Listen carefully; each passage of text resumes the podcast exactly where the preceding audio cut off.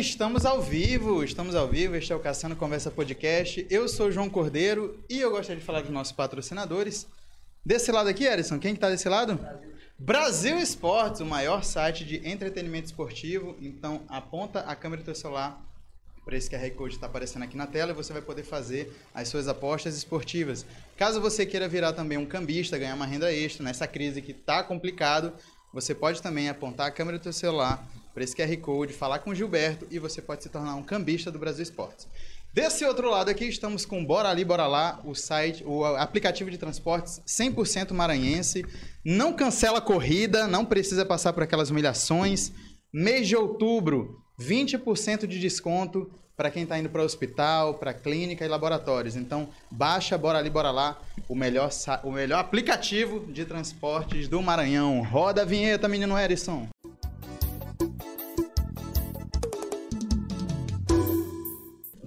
E hoje eu tô caçando conversa com ela, a maravilhosa atriz Áurea Maranhão. Um brinde. Muito obrigado por ter aceitado o convite. Diz que não sei quantos anos tem. Melhor beber. É, deixa eu beber. Não podemos nos arriscar tanto, né? Neste momento, né? Estamos vivos. Ai, coisa muito maravilhosa. feliz de estar aqui. Muito obrigada pelo convite. Eu que te agradeço muito. Estou muito feliz. E eu me sentindo, né, gente? Que cata aqui. Tu adorou, né? Esse estudo é muito, é muito massa, né? Fala sério. Recebida como? Matando a nossa convidada de conforto. Amando. Meu amor, como é que. Eu queria saber como é que foi seu início. Ó, oh, primeiro, vou te falar logo, vou te jogar logo a real. Tu tá sabe, bom. né? Sou comediante, a gente tá já na resenha faz tempo. Eita, meu Deus, ela vai já me pegar umas peças. Não. Eu. Áurea Maranhão nasceu em Manaus. Nasceu em Manaus. Como é que eu me senti nessa hora? A hora que não pensa como é que a gente se sente? O que que acontece? Ó, galera, ó, cheguei, amiga, cheguei. Olha, Bibi, Bianca, Aninha, Dani, meu Deus, são todas aqui, Nick. Ah! Oh my gosh, oh my gosh. Gente, tô nervosa. Tá todo mundo. Ai, olha, quero, antes de mais nada, de falar, né, de onde sou, quem sou, onde estou, pra onde vou. Quero mandar um beijo para as minhas gatinhas que me acompanham em todos os rolês. Elas, as minhas mais, mais, as melhores fãs do mundo. Oh, meu coisa linda. Eu tenho sorte, um porque... As fãs da hora. Com é certeza. verdade. São, é, assim, são, além de um grande playground para mim, porque elas me divertem todos os dias com vídeos engraçadíssimos.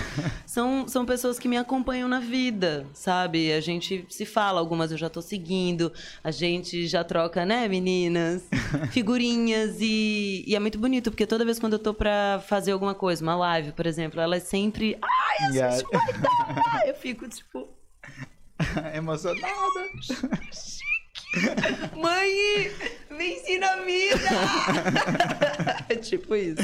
Mas sim, não nasci em São Luís. Me, me criei aqui. Na verdade, a família da minha mãe é de Cruzeiro do Sul, no Acre. E hum. a família do meu pai é de Pasto dos Bons, aqui do Maranhão. Meu pai nasceu em Barão de Grajaú. E aí, meu pai vai trabalhar em Manaus conhece a minha mãe. E eles. o resto é história. Eu fui gerada. Pois bem, depois que eu nasci, dois meses depois, cá estou eu desde então e nunca mais saí desta terra que tanto amo. Olha aí, que Amo maravilha. igualmente a, a, terra que me, né, onde nasci, tenho muita honra. Mas de fato, São Luís foi onde eu cresci, foi onde eu, eu me alimentei culturalmente. É sempre para onde eu volto para recarregar as energias, para né, enfiar o pé no chão. É, mas eu, eu tenho uma paixão muito grande por Manaus. Grande parte da minha família, da família da minha mãe, está lá. Inclusive a minha mãe tá lá, quero mandar beijo pra minha sobrinha que nasceu, oh, filha da linda. Duda, Lavinha, linda. Eu tenho, uma, eu tenho uma, uma grande parte da minha família também de Manaus. Mentira. Vivo indo lá em Manaus, eu amo, amo aquela cidade.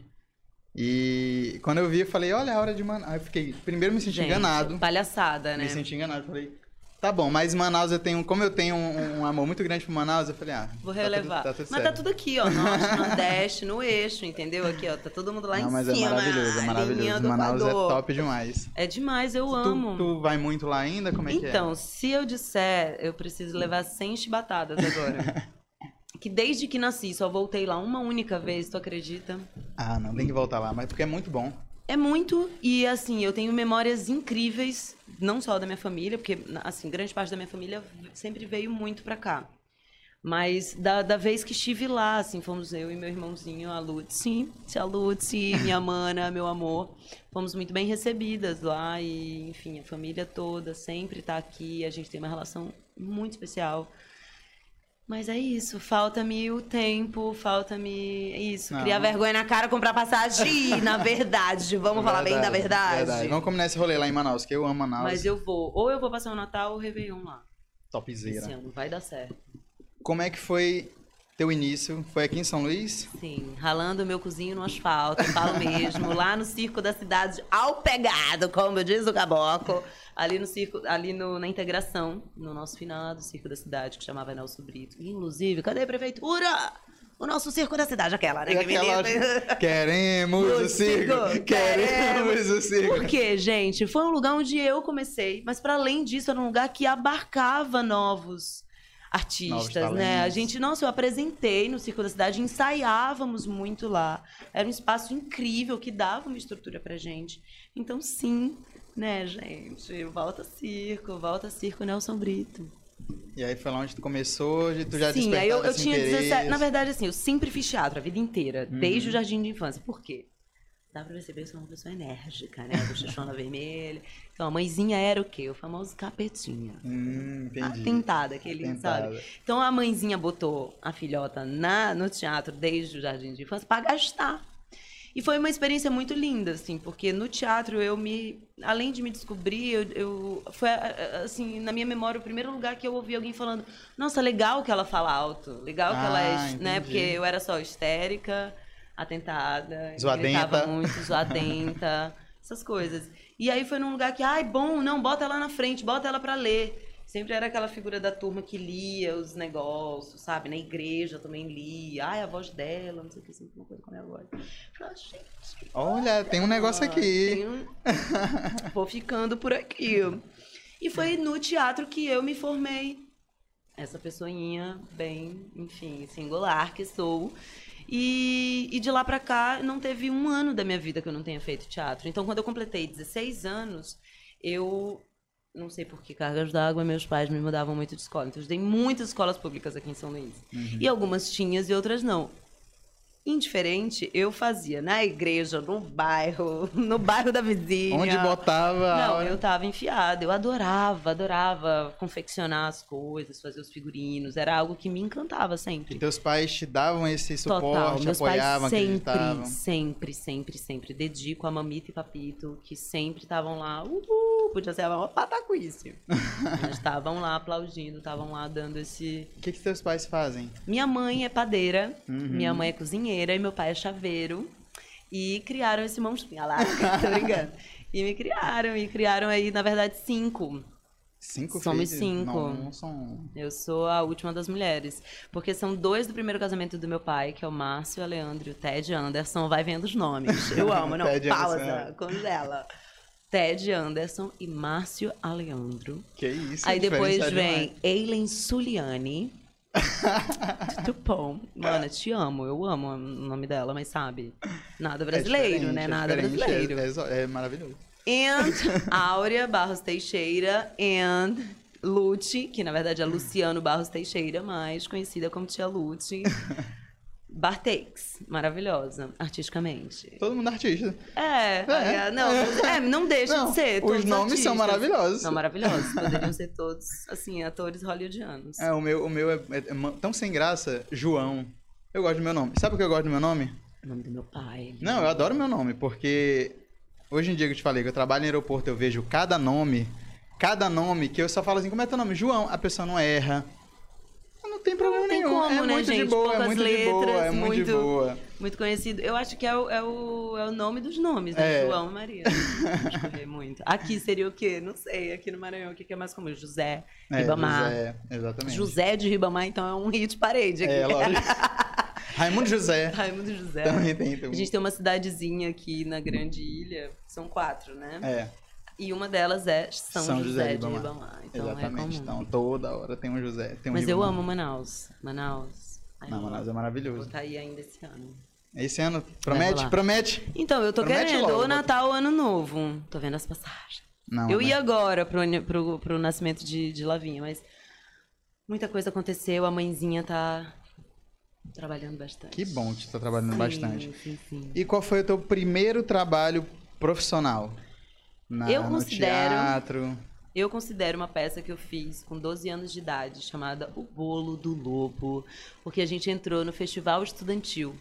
E a gente ganhou prêmios e levou para a escola. Então, para uma Ah. escolinha pequenininha, é, pública, né, que assim, ninguém nunca imaginou nem que a gente fosse fazer uma peça. Quanto mais uma peça que fosse concorrer num festival estudantil, quanto mais ganhar um prêmio. Então foi assim, pra mim, um marco divisor. Eu lembro a minha mãe boleira, minha mãe faz aqueles bolos de casamento, aquelas coisas mesmo ma- majestosas. Sim. Minha mãe é more, sabe? Já quero Mãezinha. amizade com tua mãe. Mãezinha babadeira. E aí a minha mãe fez o bolo do lobo, o bolão lindo de isopor dentro, todo recheado com pasta americana. Então a gente conseguiu apresentar na escola, a gente apresentou no teatro. E aí como a gente ganhou o prêmio, a gente reapresentou de novo nos melhores do teatro do teatro estudantil, isso com 12 anos de idade. Então isso marcou a minha vida. E marcou muito, porque eu vi a cadeia produtiva se, se, se formando, assim. Eu vi o cara fazendo a luz. Eu vi a professora direcionando a gente. Não, olha, aqui você não pode, senão você sai da luz. Hum, aqui você tá fora de quadro, né? Na coxia. Então Sim. você tem que dar três passos para trás para você não aparecer para quem tá sentado ali naquela cadeira do lado. Então olhar. foi uma experiência muito. Eu lembro de. de... Nossa, eu- isso bastidores, né? Eu tava tão eufórica que no final eu fiz xixi na calça de, tão, de tanta euforia, de tanta alegria. O teatro ovacionando a gente. Gente. Eu tava com uma botinha branca, eu mijo todo dentro da bota, eu. Depois, depois dos aplausos, obviamente, joguei lá, falei, ai meu Deus. De tanta emoção.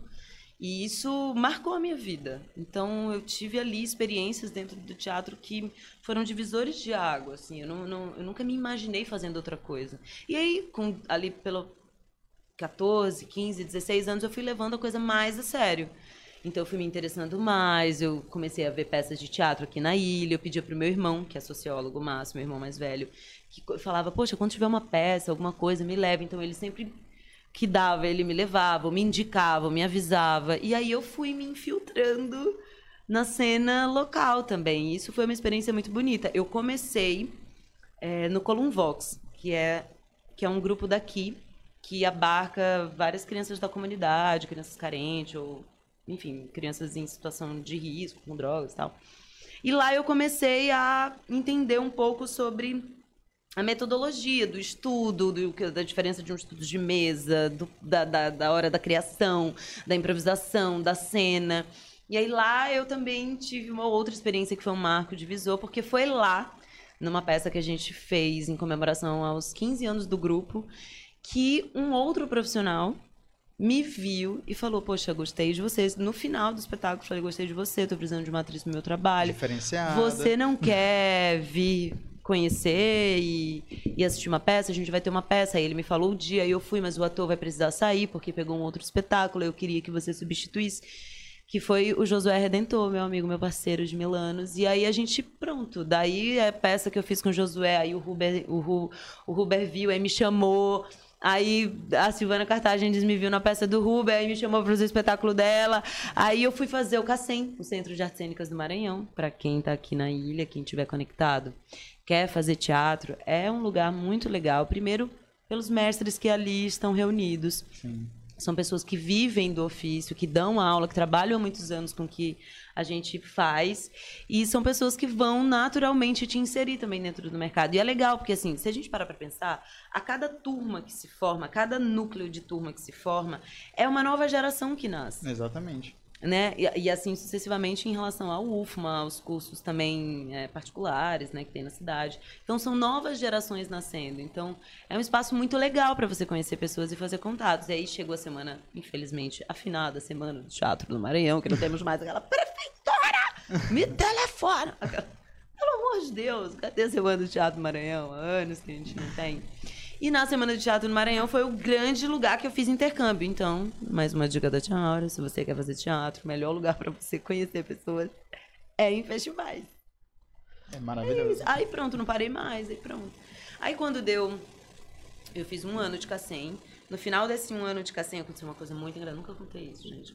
Conte, pois conte. A gente gosta aqui eu da, da, da reprovei. Na verdade, uma professora me reprovou, que eu não vou falar. Não vai falar o nome dessa filha de uma.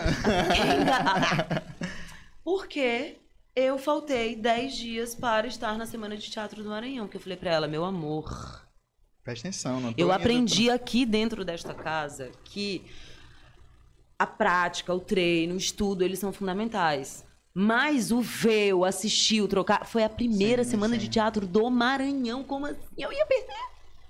Eu falei, eu posso fazer as resenhas, eu posso falar sobre as peças, eu posso fazer um, um texto dissertativo, sei lá, minha querida. Não, ela poderia quiser. realmente ter feito isso, né? Porque é um negócio super importante. Mas ela falou, pra Né, mim não me, minha aula, não, né? pra mim não me, não me serve porque a minha aula é prática. Eu falei, então, tudo bem. Eu vou pagar o preço. E dito e feito, ela me reprovou. Aí, o pulo do gato. Eu fui fazer a prova da EAD, que aí foi maravilhoso, né? Que eu reprovo no KC e entro na USP.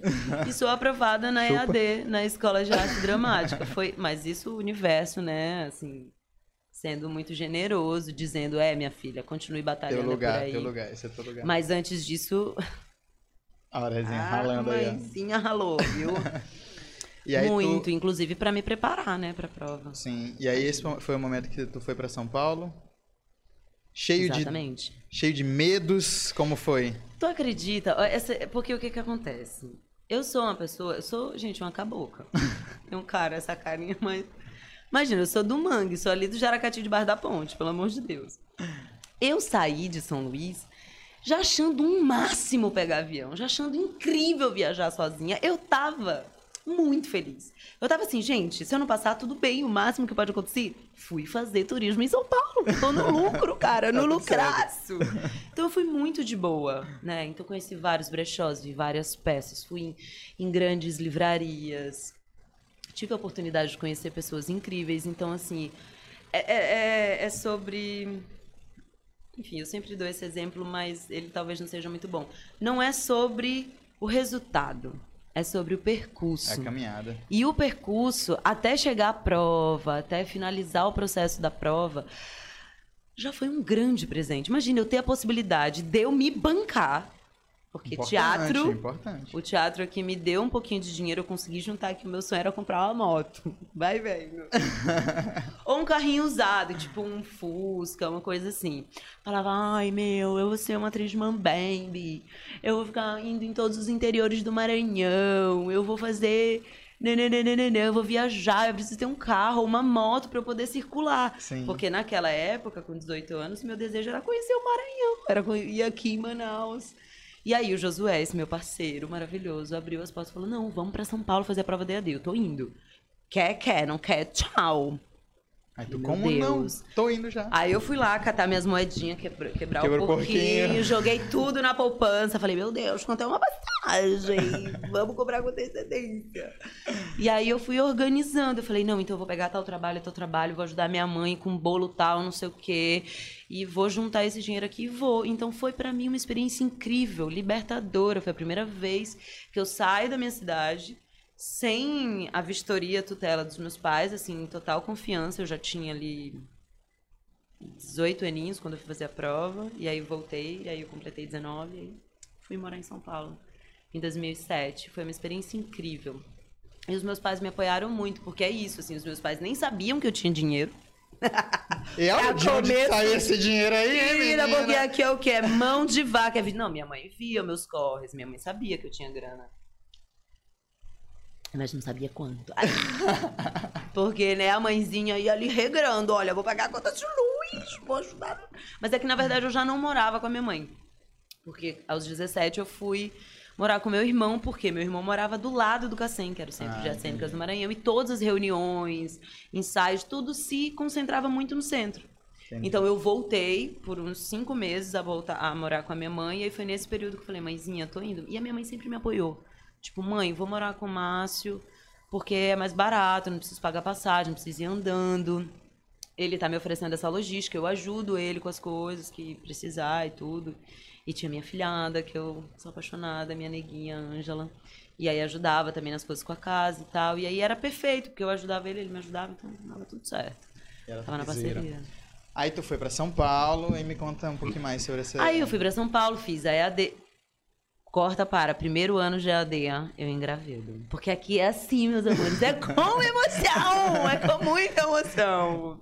Não basta, não basta as dificuldades. Paizinho. Acho que cabe uma gravidez nesse momento.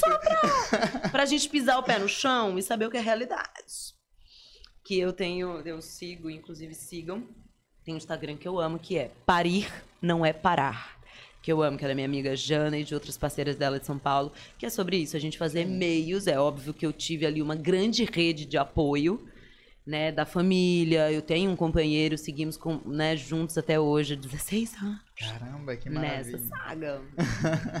Dos 18 até hoje. Coisa assim, linda. espero que a vida inteira.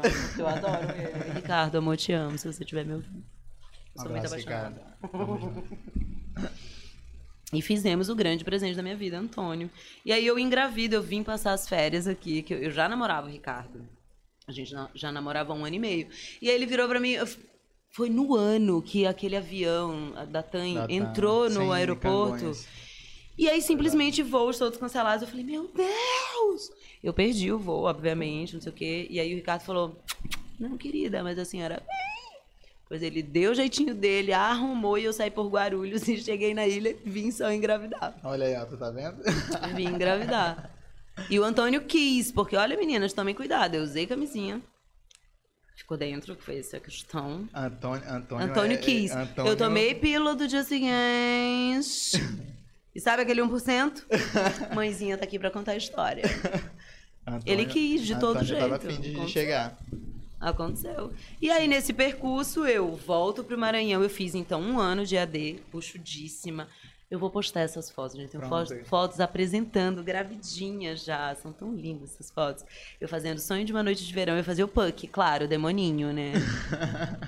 E já gravidinha. E aí eu concluo, então, o primeiro ano de EAD, volto pro Maranhão, fico aqui dois anos pra, né, a- ensinar pelo menos a cria ir ao banheiro. Falei, mãe, vó, alguém me ajuda. Minha avó veio de Manaus. Minha avó tem uma história muito maravilhosa, que a minha avó veio de Manaus pra dar o primeiro banho no Antônio, porque ela tem essa tradição na família, que é ela dá o banho, ela deu o banho de todos os filhos, de todos os netos, de todos os afilhados, de todos os bisnetos. Ela deu banho e passou muita, nossa, eu sou a mãe que sou, porque tive ali a minha avó por 25 dias dentro da minha casa, assim, me servindo canjinha. Ela acordava às seis da manhã, o que a madame vai querer comer? Eu falei, meu Deus, que a senhora me servia, mãe. Estou morrendo de fome. A minha família também tem isso aí Uma da minha avó, da avó tá, dar o primeiro banho e tal. Minha mãe, ela, ela, ela fala, né? Quando ela tiver os netinhos dela, não. Pode ver com tua avó aí, que eu não. Ela fala assim, ó, eu não dei banho em vocês, hoje que eu vou dar banho no meu neto. Ela fala desse jeito. Eu amo. E eu sinto que eu recebi um pouco essa tradição da minha avó, assim. Eu tentei chegar lá, poxa, ela vinha, foi a única que pulou. Mas depois que a minha avó partiu, então eu dei o banho na minha filhada, e aí seguirei. Recebi essa tradição, como eu fui a última Aham. a receber o axé dela, eu me senti na missão de Sim. passar adiante essa tradição de família, assim, de não, vamos continuar. E tinha uma tradição, tem uma tradição ótima, que é no sétimo dia dar um banho de ouro. Então todo mundo que tem ouro dentro de casa bota dentro da banheira da criança e o banhinho de, de ouro rola. Ah, eu acho que eu vou É super adotar. especial, é Acho super eu vou especial. adotar. Eu fiquei super, meu Deus. No eu final, pegar essa, essa banheira. Não, é minha avó, cadê? Tu tem um ouro? Eu... escondida. serve folheado, serve folheado. Aí, Ricardo, ai, tem um dólarzinho aqui. Aí, minha avó. Agora tem ouro nessa banheira. Eu, ai, maravilhoso. E aí, aí tu engravidou, veio, engravidou, depois... Aí passei dois anos, aí voltei e me formei. Eu entrei na turma 59 na EAD. E aí me formei na 61. E aí, depois disso, montei um grupo de teatro chamado Ordinária Companhia, né? Tem tudo a ver com a minha vida nome. ordinária. e aí, depois, conheci o AP43 no mesmo ano. Então, no ano que eu me formo, eu conheço o AP43, que é um grupo eh, de pesquisa com foco no trabalho do ator de cinema. E foi lá que eu comecei a minha pesquisa no cinema. E aí, também deu uma guinada na vida, porque eu entro lá em 2013 e no final de 2014 eu venho embora para o Maranhão. E aí fico, meu Deus. Eu preciso continuar estudando, né? Que você sai da faculdade, eu pelo menos, Sim. saí da faculdade querendo continuar estudando, Sim. porque o choque de realidade, né, é muito grande. Você fala, mercado? Um dia você. Um dia você é uma universitária, uma estudante, no outro dia você é uma desempregada, aí, meu Deus, eu tenho que voltar a estudar. É, e aprender a ser coisa. empresário, porque no Brasil é sobre isso, né? É, Não adianta sim. você achar que você vai sair da faculdade e uma fadinha pra jogar um Não, vai, che- vai chegar só, vai chegar as empresas, as É, festas do aqui, tipo, ó. Aí tu, Linda, calma, calma, você quer calma. fazer, segurar essa caneca e ganhar 25 mil reais? Calma, calma, tem vai- pra todos, tem pra todos. Calma, galera, não é assim. É uma loucura. Não, não é assim mesmo. Não mesmo, ainda E mais aí- na arte, né? É. E aí eu fiquei ali um ano e meio nessa de ir e vir. Então eu ficava aqui na ilha durante a, eu, eu ia pra São Paulo durante a semana e vinha pra cá no final de semana. Caramba. Sim. Ou seja, Isso é metade do dinheiro que eu ganhava eu investia em passagem. Mas Aí fiz aqueles pacotes todos, você dava saber melhor do que eu, de não sei o quê, de du- duplica-se, compra passagem e comprava na promoção, assim. Eu comprava seis passagens numa talagada, não comprava nada em cartão. Meu cartão era só pra comprar passagem. Pra eu poder ir fazer os testes, pra eu estar no, no rolê, pra eu conseguir tá na financiar cena. de alguma maneira. Então, sim, eu tive a possibilidade naquele momento de fazer isso, porque me organizei. Óbvio que não dava todos os meses pra fazer isso, então quando eu podia, eu ia. Quando tinha essas grandes promoções de passagem, de passagem, lembra? 150 Sim, sim. reais. Nunca mais aconteceu. Não acontece. E, e disse- e disseram: ah, não, agora a gente vai cobrar bagagem porque a passagem vai ficar mais barata. Confia! Seis Até vezes hoje, mais. Seis não sei vezes o que é uma mais. passagem Seis barata. vezes mais. Eu sei porque eu comecei a viajar semanalmente. Sim. Então, assim, eu realmente vi o negócio, esse terror acontecer, das passagens ficarem muito caras. Ou seja, minhas gatinhas, vocês que estão querendo vir de carroça para o Maranhão, Compensa. venham mesmo, porque de, de passagem aérea tá osso, Tá viu? difícil, tá difícil. Gente, a gente tá aqui o quê? Na Ilha Encantada, meu bem. É milhões pra chegar aqui. É pior. E é complicado. sair também. E aí, nesse meio todo, eu então fiz meu primeiro longa-metragem, que foi Prova de Coragem, que está aí nas, no Now pra você assistir. Hoje eu tô, eu tô muito palhacita hoje. Tudo bem. Essa roupa do Lucas Sá, gente, eu tô vestida de Lucas Sá e Neila Albertina. Eu tava montando um filme lá na casa do Lucas. Aí eu falei, amigo, preciso belíssima. Aí ele falou, vamos no conceito. Vamos na beleza no conceito. Eu E Eu adorei, tá lindo. Acho que você tá com. a galera tá falando. Então pi- Eu quero, gente. Vocês, vocês podiam alugar um carrinho. Vale a pena a viagem. Tem que tomar cuidado quando chega no Tocantins, que a estrada é péssima. Eu já fiz essa viagem de São Paulo, Maranhão, Maranhão, São Paulo. De, de carro? Uhum. Caramba, não. Não tem coragem. Não, aí fui eu, Ricardo, Antônio e um jabuti. É umas coisas, sabe? Comigo é assim, né? Entendeu? Umas coisas bem malucas. No meio do caminho a gente perdeu, a gente perdeu pelado. Perdeu o jabuti? Perdemos o jabuti. A gente parou em Brasília, a gente fez um caminhozinho diferente, a gente parou em Brasília pra ficar na casa dos meus, das, das nossas tias, que o Ricardo tem lá, os parentes dele, então a gente foi pra casa das tias do Ricardo, e aí lá a gente falou, cara, dois dias dentro desse carro, vamos botar peladinho pra dar uma caminhada, Já, coitado. e jabuti ele é devagar, mas Já era, ele vai meu embora. Ele Não, a gente vaza. botou ele num quadradinho desse tamanho, assim, numa lajotinha. Sumiu. Desapareceu esse café. Eu falei, gente, como que esse bicho abriu a, a lajota e se enfiou? Sumiu. A gente passou dois dias lá, ficamos um dia mais até pra procurar pelado e não achamos. Pasme. Tadinho de pelado. É, sobre isso. E. Sim, aí tu tava falando do teu primeiro longa. Como é que foi a experiência? Prova de coragem, foi incrível. Eu ta- Olha, são as coincidências. Eu saí de São Luís, fui pra São Paulo, só pra passar o carnaval, do nada. Tipo, a gente tem o melhor carnaval do Brasil. Mas eu fui por conta de outros trabalhos, eu tinha que ir.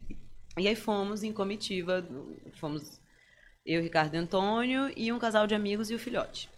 E aí ficamos em São Paulo, curtindo, não sei o quê. A Yanara Sacarê, que é a diretora do AP43, Uhum. minha companheira, minha parceira dessa vida, virou pra mim e falou assim: Áurea, tu. Eu sempre, quando eu vou, eu aviso meu agente, eu aviso meus amigos, falo, galera, eu tô chegando.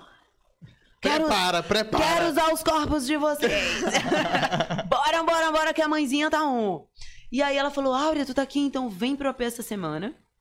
Eu falei, meu Deus, carnaval com AP, vambora.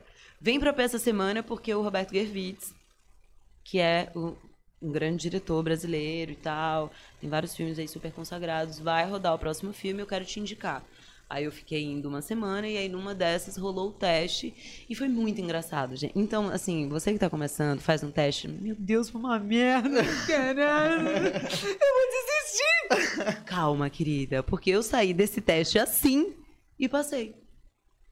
Ou seja, você não tem parâmetro. Você acha que você foi incrível no teste. Tipo, nossa. Não, esse aí não tem como eu não eu- passar. Não tem como. Aí você não vai.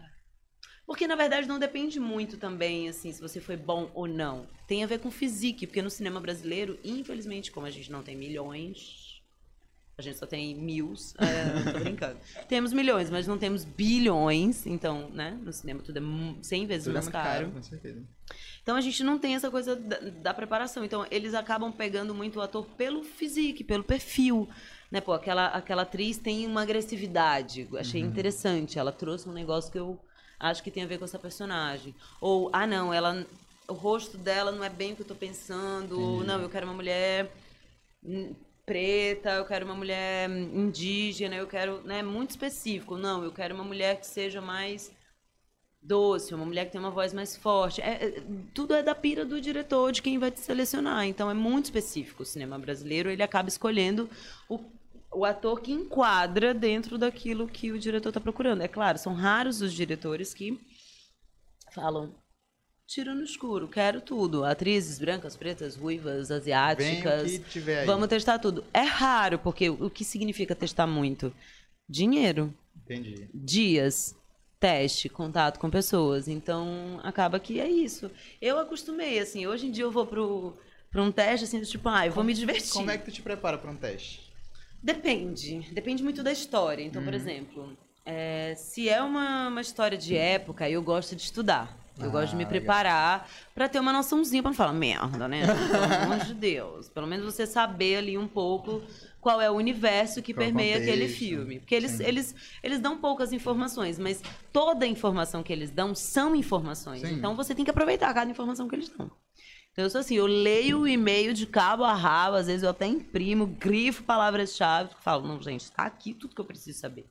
Eles mandaram tudo que eu preciso, porque aqui eles fazem isso, eles te mandam só duas, três ceninhas, você não sabe nada da história, e aí você tem que pegar o contexto. É uma charada aqui. Uma charadinha. É um game, começa Então, assim, eu, eu cansei de sofrer. Eu falei, chega, senão eu vou ter úlcera. Vou, vou ter o quê? Uma gastrite, eu vou pro hospital. Eu vou me divertir, cara. Vou me divertir. Então, eu pego hoje em dia um self-test. As pessoas falam, meu Deus, no dia do meu aniversário, todos os meus amigos em casa me fizeram uma surpresa, um café da manhã. Eu lá curtindo, ai, rindo, dando gargalhada. Liga minha agência. Falei, olha, um teste agora, você tem que mandar até três horas da tarde. Eu falei, claro. Gente, vem cá, tu segura a câmera, aí me ajuda aqui a escolher uma roupa. Isso faz parte da nossa vida. Eu não tenho que criar uma situação para então. Claro, dependendo também do projeto, eu às vezes vou no estúdio de um amigo, ou às vezes peço para alguém filmar. É raro. Inclusive, Aranha Studios está aqui aberto, ó, caso queira fazer teste, viu, Áurea? Pra você, para seus amigos, qualquer pessoa aqui, ó. Aranha Studios vai estar sempre aberto pra para que Erison apoiando sempre os artistas, aí as produções locais, que a gente E, gente, é a hora, então. Ah, Os artistas marenses que estão aí desesperados com a layout de Blanc precisam mandar vídeo. Vem aqui filmar, entendeu? A é casa tá aberta aqui. É, só porque falar com Peter Parker, fala com Peter Parker, Peter ele desenrola aí pra vocês. Eu amo. Sigam eles para mais. Com certeza. É sobre. Sim, e aí tu tava falando da preparação, Não, e tu... aí, depende, né? Tudo depende da preparação. Às vezes é isso, eu, tipo, tenho 15 minutos pra mandar. Caramba, que loucura. Porque os meus amigos estavam, bicha, não frita, decore isso aí. Eu digo, meu Deus. Então eu que também fui desenvolvendo, assim, os meus jeitinhos, assim. Às vezes eu colo papeizinhos, aí às vezes, sabe, tipo, eu dou uma fala. Aí tá lá o papel ali, onde eu vou respirar, e eu olho aqui, eu... aqui embaixo tem outro papel. é porque às vezes você não tem tempo. E aí, você não vai mandar o teste? Tem que É mudar. sobre. É claro, quando é uma coisa muito carregada, muito dramática, um negócio que você tem que ter uma grande preparação, eu prefiro não mandar para não me queimar. Do Entendi. que mandar qualquer coisa. Mas eu sempre dou um jeito, assim, acho que nunca aconteceu de eu não mandar um soft test. Esse mal eu não pago, eu sempre mando. Mesmo que eu fale, putz, não tá tão legal, mas tem uma qualidade bacana, escorreu uma lágrima, tem uma emoção ali, tem um negócio, eu mando. Eu mando. E como eu tô muito na correria da vida, às vezes tô, sei lá, viajando ou fazendo alguma coisa, eu criei também uma. Um, eu cancelo a minha autocrítica, porque virginiano, né? Nós é foda, minha parceira, com a autocrítica. Que é isso, às vezes tá legal o teste. E aí eu faço 25 vezes e mando o que eu achei legal. Né? Eu tenho essa necessidade, então às vezes não. Caramba. É, mas aí também é o processo de cada um. É, eu sim. gosto de me preparar. Eu, eu acho o self-test, é, para mim, faz parte do meu trabalho. Faz parte. É como um cirurgião que precisa higienizar, precisa Sim, botar a sim. luva, precisa né, tá preparado, checar, ver se estão todos os instrumentos ali, Sim. né? Então eu, eu Faz acredito. É, eu, eu acho que faz parte do nosso trabalho, a gente E, an- e antes tu ficava mais nervosa, ficava mais na pilha e tal, tudo era um meu Deus, meu Deus. E agora tu já tá mais. Eu sofria Mais muito. suave. Não, eu sofria muito. Primeiro que eu já me imaginava fazendo filme. Eu já me imaginava ganhando cachê, eu já tinha gastado todo o cachê na minha cabeça. Eu sabia tudo que eu ia fazer, eu já tava fritona, assim, meu Deus, vai ser tudo. Aí não pegava, vinha a frustração, falava, Oh, meu Deus, gente. é porque eu não sou boa. Eu não cogitava que eles testavam 500 pessoas. Não, eu eu Não. não, sou boa, cara. Eu tenho que desistir disso. E aí sofria, então não dá Dá a preparação para fazer a Márcia foi muito especial. A gente teve, na, na série, a gente teve um tempo um pouco maior, que é uma coisa que é rara, pelo menos nas produções que eu trabalhei. Então, depois do Prova de Coragem, eu fiz um filme com o Heitor Dália. Aí depois eu fiz. Não, antes disso eu fiz um filme com o Ramos do Brasil, que é diretor maranhense, que é incrível, um grande pesquisador. A gente fez um filme lindo, super pe- performativo, assim. A maioria dos takes são takes únicos, porque são acontecimentos. Então foi uma, uma experiência também super legal. Aí depois eu fiz um filme com o Heitor Dália, chamado Ana, que também tá aí. Vocês podem assistir. E aí depois fiz é, Terminal Praia Grande, que também, filme maranhense, maravilhoso, direção da Mavi Simão, que foi o primeiro filme ficcional dirigido por uma mulher no Maranhão. Então um filme Olha que que tem ali uma, uma coisa especial. E aí, no meio de tudo isso, agora já não tenho mais a linha cronológica, eu fiz a novela, A Sim. Dona do Pedaço. E aí, no segundo semestre, me chegou esse personagem maravilhoso que é a Márcia, que eu considero, assim, é um dos meus xodozinhos, é um dos meus personagens, óbvio, mais importantes, porque também foi um dos personagens em que eu tive uma grande participação dentro da dramaturgia. Sim. A minha personagem, ela corta todo o drama ali do Eric, né, trazendo sempre o amigo para a realidade, o que está acontecendo, né? Então ela tá ali como um, de fato uma, uma, uma parceira, fala, mano, qual que é? Você tá pirando? Então ela meio que a voz ali que fica, oh, o que que tá acontecendo? Para quem não viu, veja. Cidade Invisível tá na Netflix disponível. Já já vem segunda temporada, não posso falar Ah. nada mais sobre isso, já calei Aura, deixa eu te contar uma mas parada. logo mais vem. Eu até me emocionei, ó. Até me emocionei porque eu assisti Cidade Invisível, eu estava operado de uma vesícula. Eu estava internado, é. E qual era o meu passatempo? Assistir Cidade Invisível. Eu tava aqui assistindo Márcia e pirando. Falando, gente, essa pequena é daqui, essa doida. E eu não sabia, Aura. Eu não sabia, porque eu- tu deve, deve escutar muito isso, né? Tipo assim, meu Deus, tu é... ela é daqui? Não, ela é de Manaus. Ela é da. Brincadeira, Mas sou daqui sim, entendeu? Prefeito, me dá a chave da cidade, alô? É a água, gente. É Não a é água, gente. Eles estão É, falando que trouxeram até pizza pra mim, gente. É, a gente, a gente, inclusive a gente Não tô aguentando esse, essa recepção. E aí eu tava internado assistindo Cidade Invisível. E aí depois, hoje, onde eu estou hoje? Estou aqui com ela. E já já vem segunda temporada, amigo. Estou até- incrível, pô, incrível, incrível, incrível. Tu falou aqui da pizza, né? Vamos até Ai, gente. mandar um abraço. Pizza Crack, siga arroba Pizza Crack São Luís, a nossa parceira do nosso podcast. maravilhosa, Alimentando a gente alimentando, hoje. matando a gente de conforto. Ainda trouxe uma pizzinha. Ah, eu falei toda assim, ó, natural. Eu pedi, Meu pra, eu Deus, pedi que uma veg, uma veg, ó. Oh my god. Uma pizza veg. Combinando com a minha roupa. Deixa eu ver essa aqui, essa aqui de calabresa. Gente, que bonitinha. Essa aqui de Nunca chocolate. tinha visto assim. Essa aqui de chocolate também. Chocolate é do Erison, menino. O Erison ama de chocolate, né? Entregar aqui logo pra ele. Hum. Gente, Cara, mas, temperadíssima. Mas de delícia. verdade, eu, fico, eu fiquei até. Meu Deus, eu Gente, ela, ela tava comigo na lanche. internação, ela tava comigo, cara. E Márcia De teve um, um processo muito bonito. Olha, eu dei muita sorte, porque assim, o Pigossi, eu vou, vou assim, rasgar uma seda para o meu amigo. Uhum. O Pigossi, ele me recebeu de uma maneira muito especial desde o teste, porque foi assim, eu fiz o teste online, porque um pouco antes da pandemia, já, já estavam é, fazendo testes online. Uhum. Então eu tive, eu mo- moro aqui, para quem não sabe, eu sou, né? Uhum. E aí o que que aconteceu? Ela tá aqui. Eu sou daqui. eu fiz o teste online, então eu mandei três testes online pra eles. E aí disseram que eu tinha ficado. Que eu tava ali de callback, que eu tava pré-editada, que eles estavam na dúvida ainda e tal. Mas que eu tava ali, já como assim, olha, se não aparecer ninguém, eu, não foi essas palavras, a gente tô usando a palavra errada. Mas assim, estou editada. Certo. Gostaram do, do teu trabalho, vamos acompanhar, vamos esperar respostas. E aí eu tinha uma performance pra fazer no Sesc. E eu ia pra São Paulo em julho, em junho. E eu já ia, já tava com passagem comprada, tudo certo. E eu falei, liguei pra minha agência, falei, meu amor, Caícos de Queiroz, consegue um teste presencial, porque eu sabia que eles estavam continuando, estavam testando ainda atrizes. E eu falei, consegue um teste presencial pra mim, porque eu tô indo pra São Paulo. Ele falou, bicha, do nada. Eu falei, bicha, consegue. Dá um jeito. E aí eles conseguiram fazer um teste presencial. E o Pigossi já me tipo, me abraçou nesse teste, assim, falou, cara, vamos que vamos. Eu já me senti, falei, nossa, já um teste com protagonista, né? Então eu já falo, gente, conceito, já tô aqui num, num patamar legal. Vocês já se conheciam? Não. Hum, entendi. Então foi uma experiência incrível, o teste foi incrível, ele foi super generoso, super. E o processo de preparação com ele também foi maravilhoso.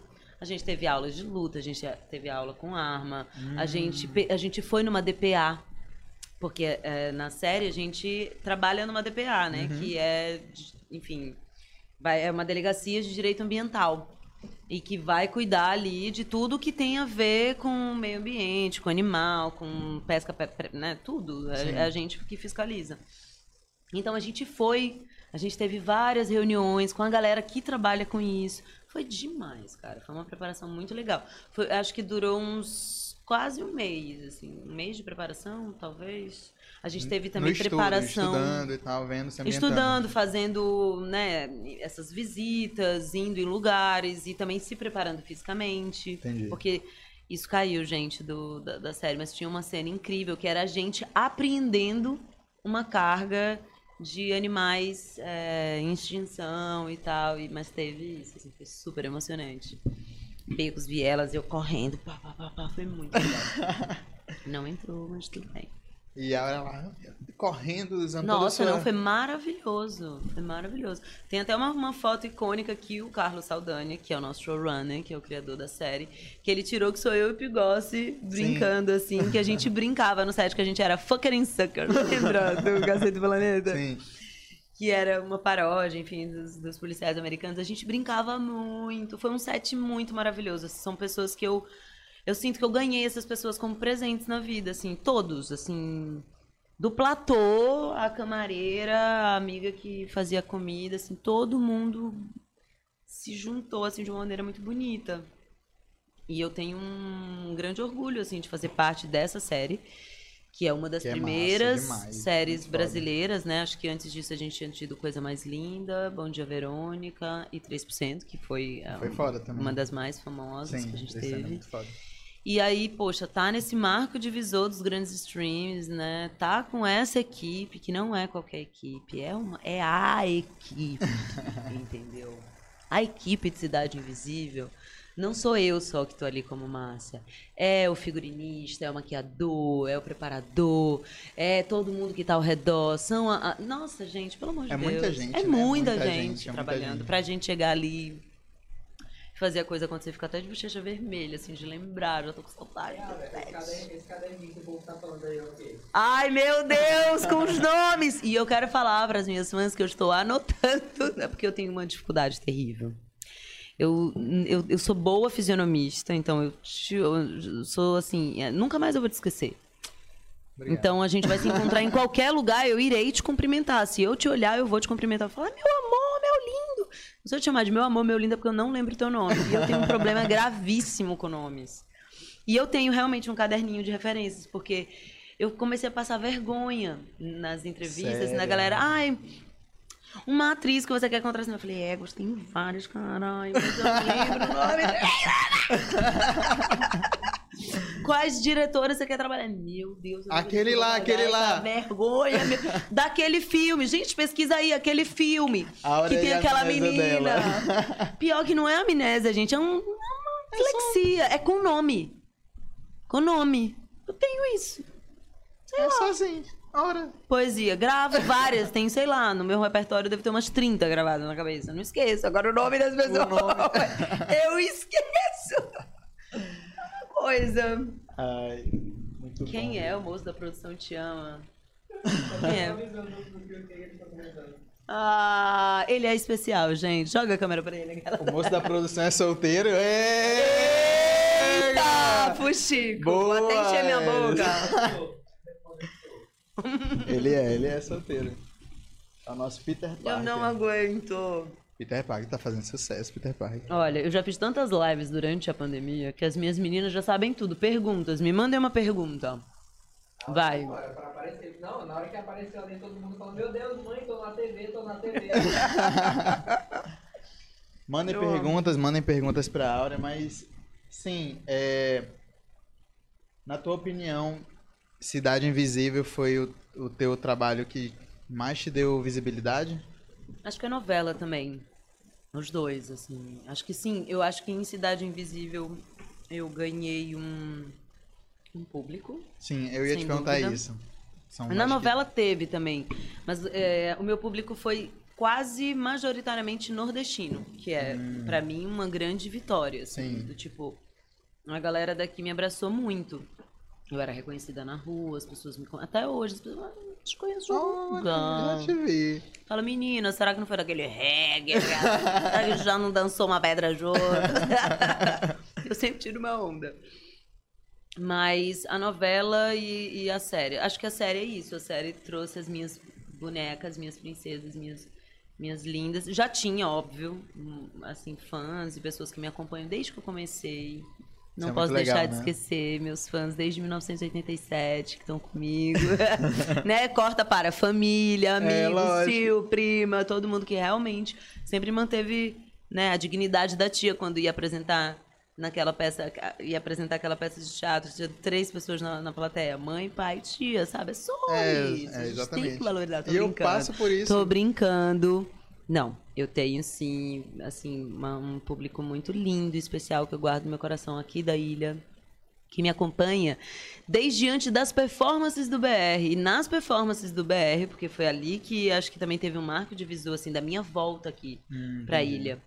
Que são essas performances bem maluquinhas que vocês olham aí no meu Instagram, que eu posto até pouco, vou postar mais, tô preparando um videozinho pra postar do último ano, porque foi bem premonitório, né, que eu falava, eles estão chegando, os tempos sombrios estão chegando. Meu século, minha fera, quem poderá olhar-te nos olhos e sondar, e soldar, e soldar com sangue as vértebras dos novos tempos? Quem? Quem serão os corajosos que irão soldar as vértebras do nosso tempo? Porque a gente se quebrou. Uma pandemia não é pouca coisa. Não mesmo. Então eu trouxe ali Walter Benjamin para dizer: os tempos sombrios estão chegando. E a gente vai ter que dar conta de reconstruir essa coluna dorsal planetária. Que isso. É sobre. Eu até me arrepio. E aí o BR foi esse marco divisor também, assim, foi bem especial pra mim o BR. E ali eu também cativei um público muito. A galera já fica assim. Agora, né, com pandemia, a gente não tá no presencial ainda, mas nos anos anteriores as pessoas falavam: Meu Deus, o que é que tu vai fazer esse ano, minha irmã? Porque, né, eu já vim em perna de pau, cuspia fogo, usei vários tipos de asas inimagináveis. Eu tenho um negócio com a coisa do anjo da história, né, que o Walter Benjamin fala, que é essa figura que olha para o passado para vislumbrar o futuro estando no presente. Então ele faz esse exercício mesmo, né, de qual é a nossa história, quem somos, Sim. e refletir onde estamos, para aí sim pensar para onde iremos, né? Então a gente estava ali era 2018, 2019, já tinha rolado 2017, impeachment, já tinha acontecido muita coisa no Brasil, então era mesmo um Já caramba. tava, já tava dando já uma tá ruim, pinta que tava, dava-. Exatamente. Alguém comentou, não, não tem como ficar pior, não. Até beber mais um golinho? Olha aí, ó, moço da produção passa o zap. Gente, Gente, já, olha, tá rolando um tá- assédio, olha. Esse menino tá Ele demais. tá se cascando de pô. rir aqui, gente. Tá cascando o bico. Menino Já joga aí o teu. Como é que é o nome? O teu. Arroba. Vai no Aranha Studios. Pode dar em cima É dele isso, pelo, pronto, pelo Instagram da meninas. empresa. Ele não Dá se- uma luz. Gente, eu amo. Que cria-se, né? Uma, uma, uma Cria coisa. um- O quê? um mistério. rio, um É. mistério. Quem é ele? Quem é ele? Onde está? O Olha, vai aparecer. Ah! Tá. Quer te lançar aqui, né? Sacana. Ele tá gostando. São É miserável. claro, gente, alimentar o ego. O que, que é isso? É bom demais. Quanto Pois é, dura, mas quanto aí- dura, Ah. quanto dura uma, uma, uma, uma gravação? Por exemplo, a Cidade Invisível, quanto tempo? Desde a preparação até o, o encerramento? Ali foram quase. Acho que foram quatro meses e meio, quase cinco. Caramba, é muito tempo. Na novela, contando preparação e tudo, foi quase três meses, sendo que eu só fazia os cinco primeiros capítulos. Mas é porque também eu brinco que eu não fiz a novela. De fato, não fiz uma novela no que se diz de uma rotina de novela. Eu Entendi. fiz uma o filme que acontece dentro da novela, que é assim, para quem não sabe, na televisão, percebam, sempre na, na abertura de uma novela tem assim, ou eles viajam para um lugar, É. um lugar, sabe, super chique, não sei o quê. Então é o filme, que é a apresentação, eles vão contextualizar ali você. Então eu fiz o filme dentro da novela, assim, eu, eu, tenho, eu tenho essa leitura. Porque eu vejo as minhas amigas que fazem novela, os meus amigos, é um ritmo. Absurdo, né? Não, eu falo hoje em dia, eu, eu admiro muito quem faz novela. Nunca, assim, né, quando eu comecei a trabalhar, óbvio que o meu desejo era mais ir pro cinema. Eu sempre tive essa coisa com o cinema, sempre quis o cinema. Acho que também tem uma, uma coisa do fetiche com o cinema, que todo ator quer fazer cinema. É hipocrisia dizer que não. Acho que nem todo ator quer fazer novela, mas todo ator quer fazer cinema, naturalmente. Você pode ser do circo, você pode ser da rua, você pode ser da, do que for, do teatro, clássico, musical, o que for. O ator quer fazer cinema. Por quê? Porque o cinema tem esse dom Tem. maravilhoso de se eternizar forever. Verdade. Imagina, a gente vê os primeiros filmes que foram feitos há mil anos atrás. Eu ia falar que até eu, que sou um comedian, ora, se eu não quero fazer um cineminha, se eu não quero ver minha cara lá no telão. É muito lindo, pô. É uma arte belíssima. Então, eu acho e é que como tu tá falando. É. viciante. E- É muito mágico. E qual que e qual que tu acha que é a principal diferença entre uma preparação de, de um filme, de uma novela, de uma dinheiro. série? Dinheiro. Quanto menos dinheiro, menor a preparação. Quanto mais dinheiro, maior a preparação. E, obviamente, mais, acho que, alquimia acontece. Quanto mais tempo. E aí é isso. é, O ator também tá com o seu campo sinestésico é, de percepção aberto. Para que você tenha a expertise de, poxa, eu tenho aqui três dias. Cara, não desperdice esses três dias. Honra esses três dias. Ai, porque esse filme só dá três dias. Meu amigo, primeiro, você está fazendo um filme. Vamos conversar Sim. sobre mercado. Terceiro, você tem três dias. Honre esses três dias. Vai lá e aproveita esses três dias. Troca, olha no olho dos seus parceiros de cena. Ouve o que o diretor, o que o preparador, ou que seja lá quem esteja ali com você está propondo, porque são todos partícipes, estão todos ali querendo fazer a mesma coisa que você, contar uma história. Então é você baixar o ego, Ai, quero três toalhas com fios de ouro no meu camarim. Oi? A realidade é outra. Então, assim, pisar o pé no chão e fazer a obra, contar a história. Esse é o compromisso do artista, do ator, no caso. Contar a história. Então, é isso. É você estar tá afim de contar essa história. Eu lembrei agora do. Primeira vez que eu fiz um show no teatro foi recentemente, né? A gente fez um show de comédia. Depois eu vou te mostrar aqui, mano. Vou te mostrar depois, em off.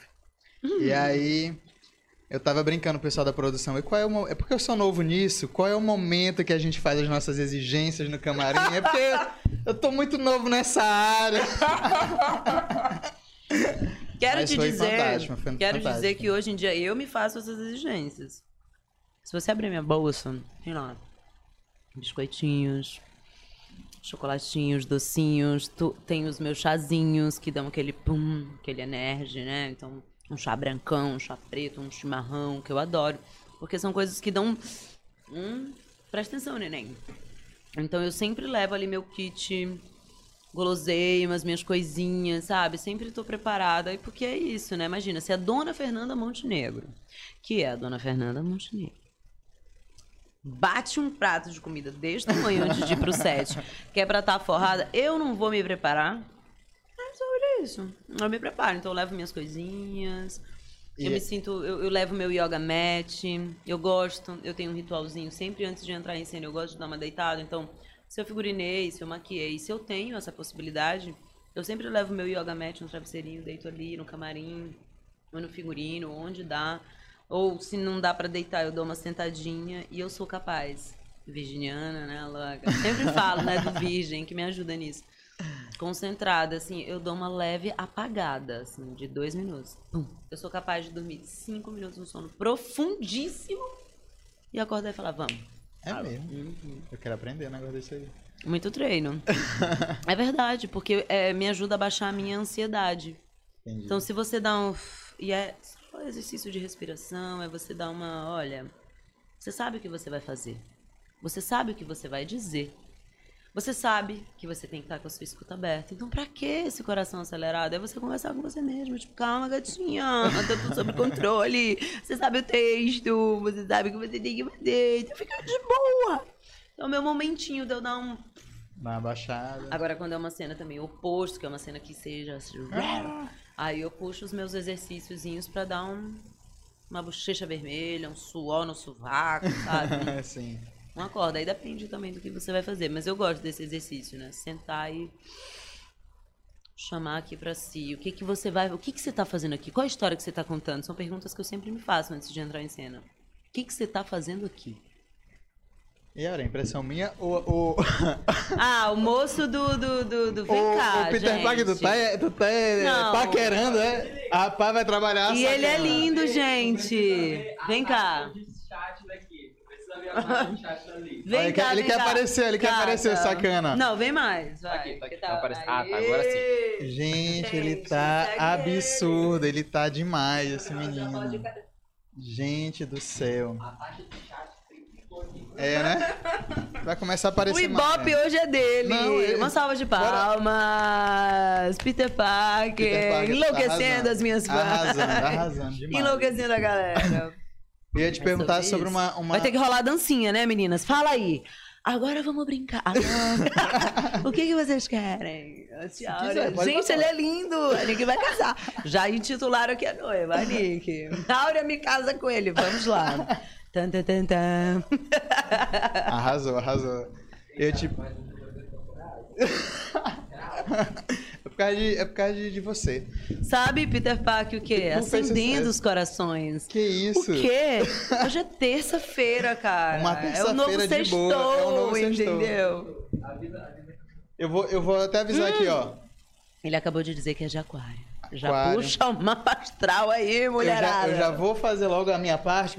Meninas, se você quiser ver toda terça-feira às 8 horas esse menino charmoso, Caçando Conversa Podcast, já se inscreve no canal, já dá o like, já comenta aí. Menino lindo, comenta qualquer coisa, só comenta.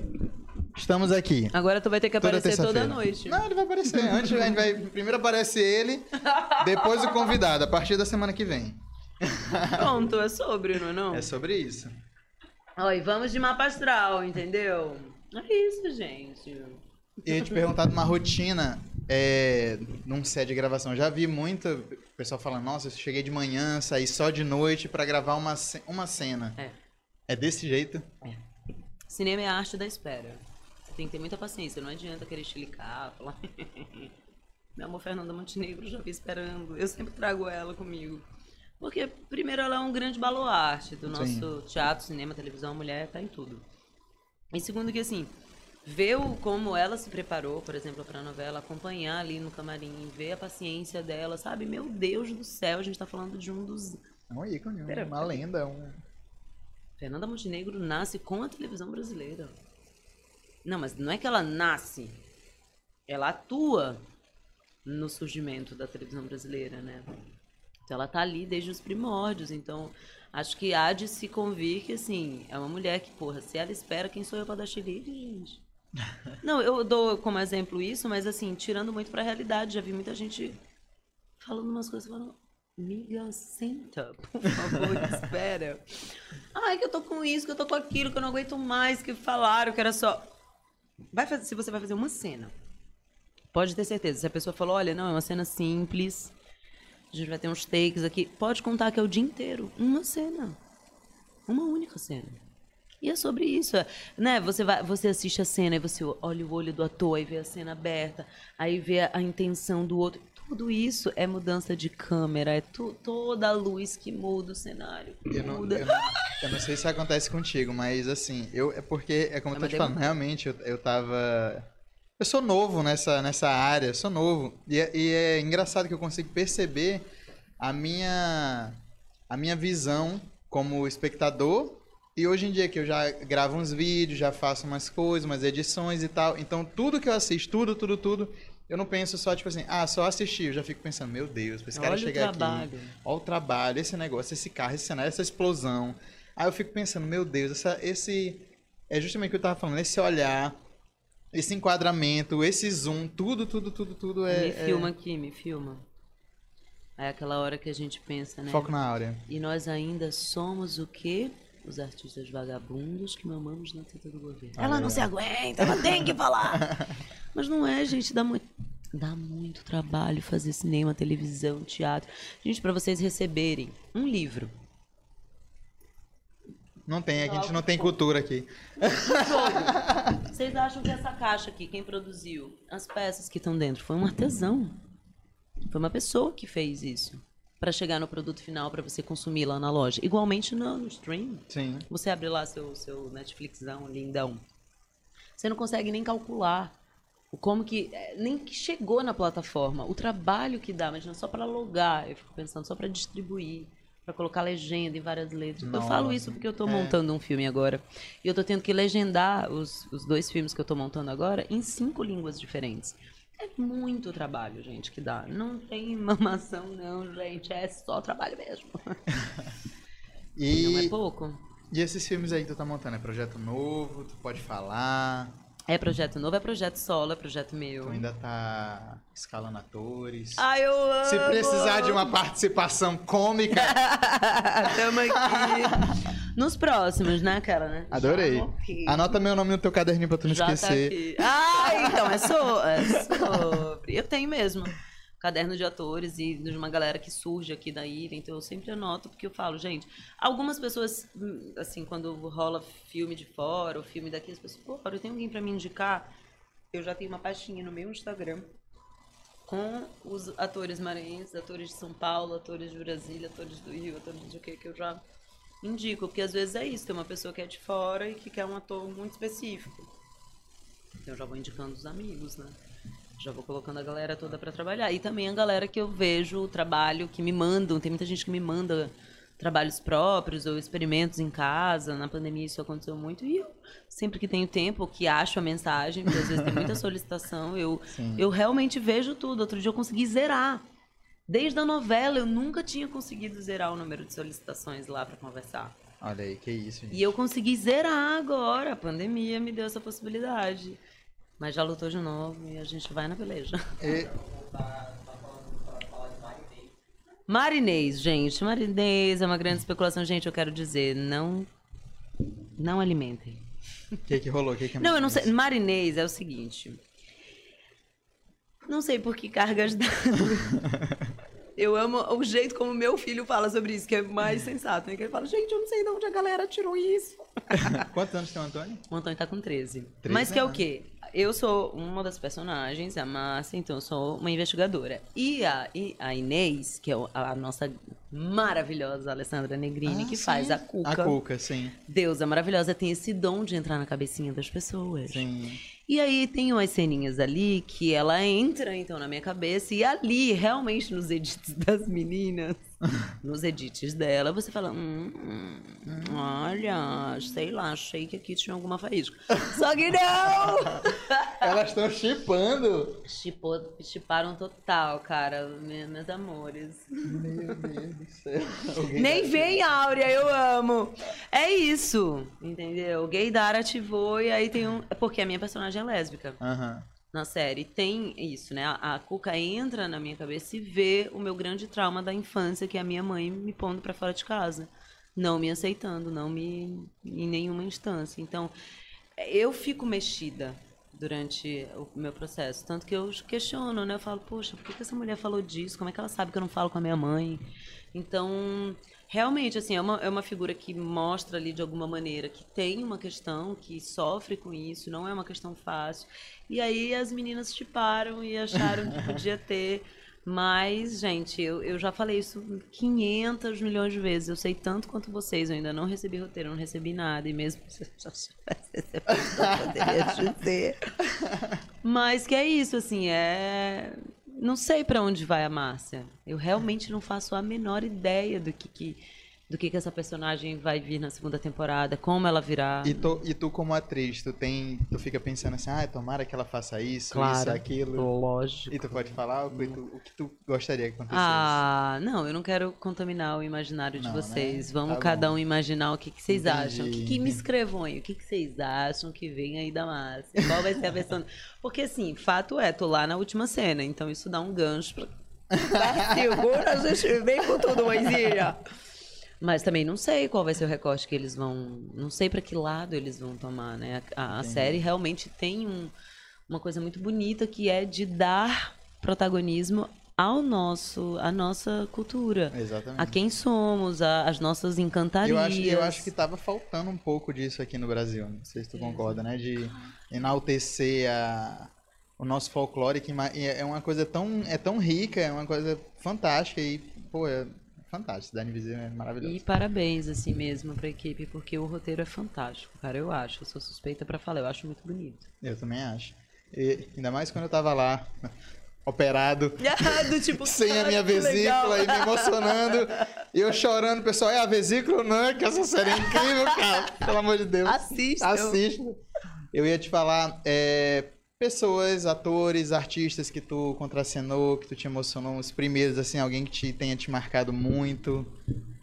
Então eu vou começar aqui pela ilha. É, trabalhar com o Tácito Borralho foi muito especial. Ele estava dirigindo, eu fiz Paixão Segundo Nós. Eu fazia Madalena. Vai vendo. Fazia Madalena. E foi uma experiência muito especial porque ele é um grande baluarte do nosso teatro maranhense. É professor da Universidade Federal do Maranhão. É hoje muito meu amigo. Tenho muita honra de ter carregado. Eu acho que isso, assim, o teatro o cinema e a televisão me trouxeram grandes presentes na vida. Eu nunca saí de nenhum projeto sem carregar alguém comigo. Ah, são poucos, acho que dá para contar numa mão os projetos que eu preferi manter distância, que eu falei, opa, que é um, infelizmente, um solo que as minhas raízes não conseguem entrar. Porque eu gosto de fincar raízes na- mesmo, né? A gente tá falando de relação. Então, o Tácito foi uma pessoa que foi um grande marco, foi meu professor de voz. Olha aí. Sabe? então nasce uma locutora aí. E a- a- acho que Urias de Oliveira, que foi uma grande experiência. Conhecer Cássia Pires, conhecer Gisele Vasconcelos, são todos artistas maranhenses que eu admiro muito. São figuras que estão trabalhando. Cris Campos, que foi que é cantora, é atriz, é uma grande performer. Tieta Macau, que é uma grande performer. Josué Redentor, já falei dele. Menina, mas tu lembra de nome, esse teu Eu lembro. aí, tu tá, tu tá... É, não, eu tá lembro. fazendo bem. É, não, e também são meus amigos, são pessoas Sim. aqui da- do meu universo. São pessoas com quem eu trabalhei. É diferente, né? De você encontrar Ah, uma pessoa e falar. "Ih, É, Meu Deus, o nome da pessoa." ah, meu Deus. Nunca trabalhei, né, com, sei lá, Gilda Nomassi. Mas lembro, é uma, uma atriz que eu gostaria muito de trabalhar, que é, um, pra mim, uma grande atriz. É, mas, enfim, tem, tem grandes pessoas que eu amaria trabalhar e que às vezes eu fico nervosa quando a pessoa pergunta, que eu falo, gente, são tantas, espera, deixa eu escolher uma especial. são muitas, né? Não dá pra selecionar uma só. E, e acho que, sem dúvida, Dona Fernanda foi um grande marco divisor na minha carreira. Eu lembro de quando eles me ligaram, que eu recebi um convite pra fazer a novela, né? Sim. Que isso. Diferenciada. Como é que foi? Conta aí, conta aí. O que Vou resumir, sentiu? Eu... Como é que foi essa emoção? O meu agente falou, tô indo na Globo, vou levar teu material, me manda o que tu tem de mais recente. Ele falou, gostaram de você, vão te ligar pra fazer um convite. Eu falei, what? Ó, tô estourada. Me liga Guilherme Gobi e fala, oi, tudo bom? A gente quer te convidar pra fazer uma, uma participação, é pequena, mas você vai contracenar com a Fernanda Montenegro. Eu falei, Vai não me pra importa nada. não importa, eu vou contracenar, vou ter uma fala com ela, vai. É a única coisa que eu sei te dizer. Eu falei, então eu topo. Nem perguntei cachê, não perguntei, falei, eu topo, cara. Topo, imagina. Eu já li a biografia dela, eu sou fã dessa mulher, imagina. ela é incrível, assim, eu sou, eu acho ela maravilhosa, assim, e muito humilde, uma mulher do teatro, da labuta mesmo, do fazer, sabe? E isso me inspira muito, porque eu acredito muito no, no nosso trabalho. Eu acho que sim, há uma glamorização, a red carpet, as capas de revista, tudo isso, mas assim, que é aquilo que eu falei, né? Não é o resultado, é o processo. Sim. E o processo do fazer é muito mágico, assim, mesmo. Eu sou uma apaixonada, eu realmente sou apaixonada pelo que eu faço. E realmente dedico 24 horas do meu dia para o que eu faço. E, e eu acho que olhar parceiros de cena como ela, que foi minha pa- Hoje minha parceira chegar e de cena. Você vai virar um print com certeza com essa menina, eu amo. Amanhã Gente, tá as figurinhas- inclusive, amanhã tá eu figurinhas que... Não, você não sabe, elas criaram, é um aplicativo, aí me mandaram. Aí eu fui ver quais eram as figurinhas, gente, genial, genial, eu tenho tudo aqui, eu quase morro de rir, eu vou mostrar. Depois eu quero Mas figurinha. enfim, falando dos grandes artistas, acho que Dona Fernanda, sem dúvida, Luiz Carlos Vasconcelos, que pra mim estrela um dos filmes que eu acho mais lindo do mundo, que é o Baile Perfumado, que foi um marco de visão no cinema brasileiro, que é assim um ator que eu, nossa, que honra, que honra, queria poder te abraçar, Luiz Carlos Vasconcelos. Alamo Facó, meu irmão na novela, que assim, um monstro esse menino monstro. E me dava dicas, a gente se dirigia em cena, ele falava, olha tal coisa, vira mais pra cá, não sei o quê. E olha, a câmera tá ali e tal. Eu ia lá, falava, olha, ali tá, bateu uma sombra. Nossa, me ajudou muito. Sabe, é, parceiro Sim. de cena, Alan Facó. Genial, cara. Porque já fez muita novela, conhece do negócio, então foi super generoso comigo. Ah, eu tenho um, um carinho especial pelo meu núcleo ali da minha família. Jussara Freire, eh, César Ferrário, Nívia Maria, maravilhosa, engraçadíssima. Ela não consegue ficar quieta um segundo. Ela é muito maravilhosa, enérgica, uma mulher incrível. Eh, Marcos Palmeira, que foi um amor da vida. Eu lembro de eu ter saído de uma das cenas, que foi uma das cenas mais difíceis pra mim. Cheguei no camarim e comecei a chorar. Me tranquei no banheiro. Por que que foi difícil? Porque ah, tem algumas cenas que são difíceis. São muito difíceis. E, e foi uma cena que me gerou. Era uma cena que eu tava com muita raiva. Hum, entendi. Era uma cena que eu, eu. Eu queria socar a cara da Maria da Paz, que era a, a nossa protagonista. Eu tava com muito ódio. Então quando eu saí da cena, eu não. Eu, não, eu tava com. Precisava dar vazão pra aquele ódio de alguma maneira.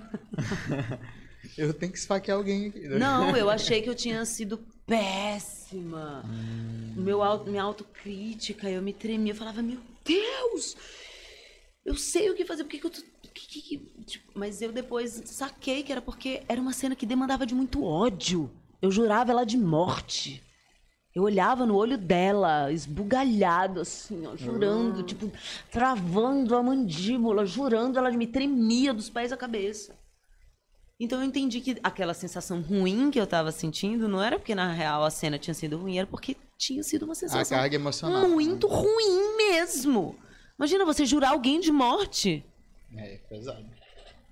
Não Nunca é mais eu faço coisa. isso contigo, Edson, desculpa. Não é pouca Toda coisa. terça acontece isso aqui. Não. Não é pouca coisa. Então, ele foi lá, falou, cara. Não, e olha, ele foi muito maravilhoso. Ele, deu, ele foi fazer a cena dele, enquanto isso eu tava me limpando, me descaracterizando e tal, tirando a roupa. Ele foi lá, voltou e falou: Cara, para com isso, a cena foi incrível. Tá todo mundo lá no set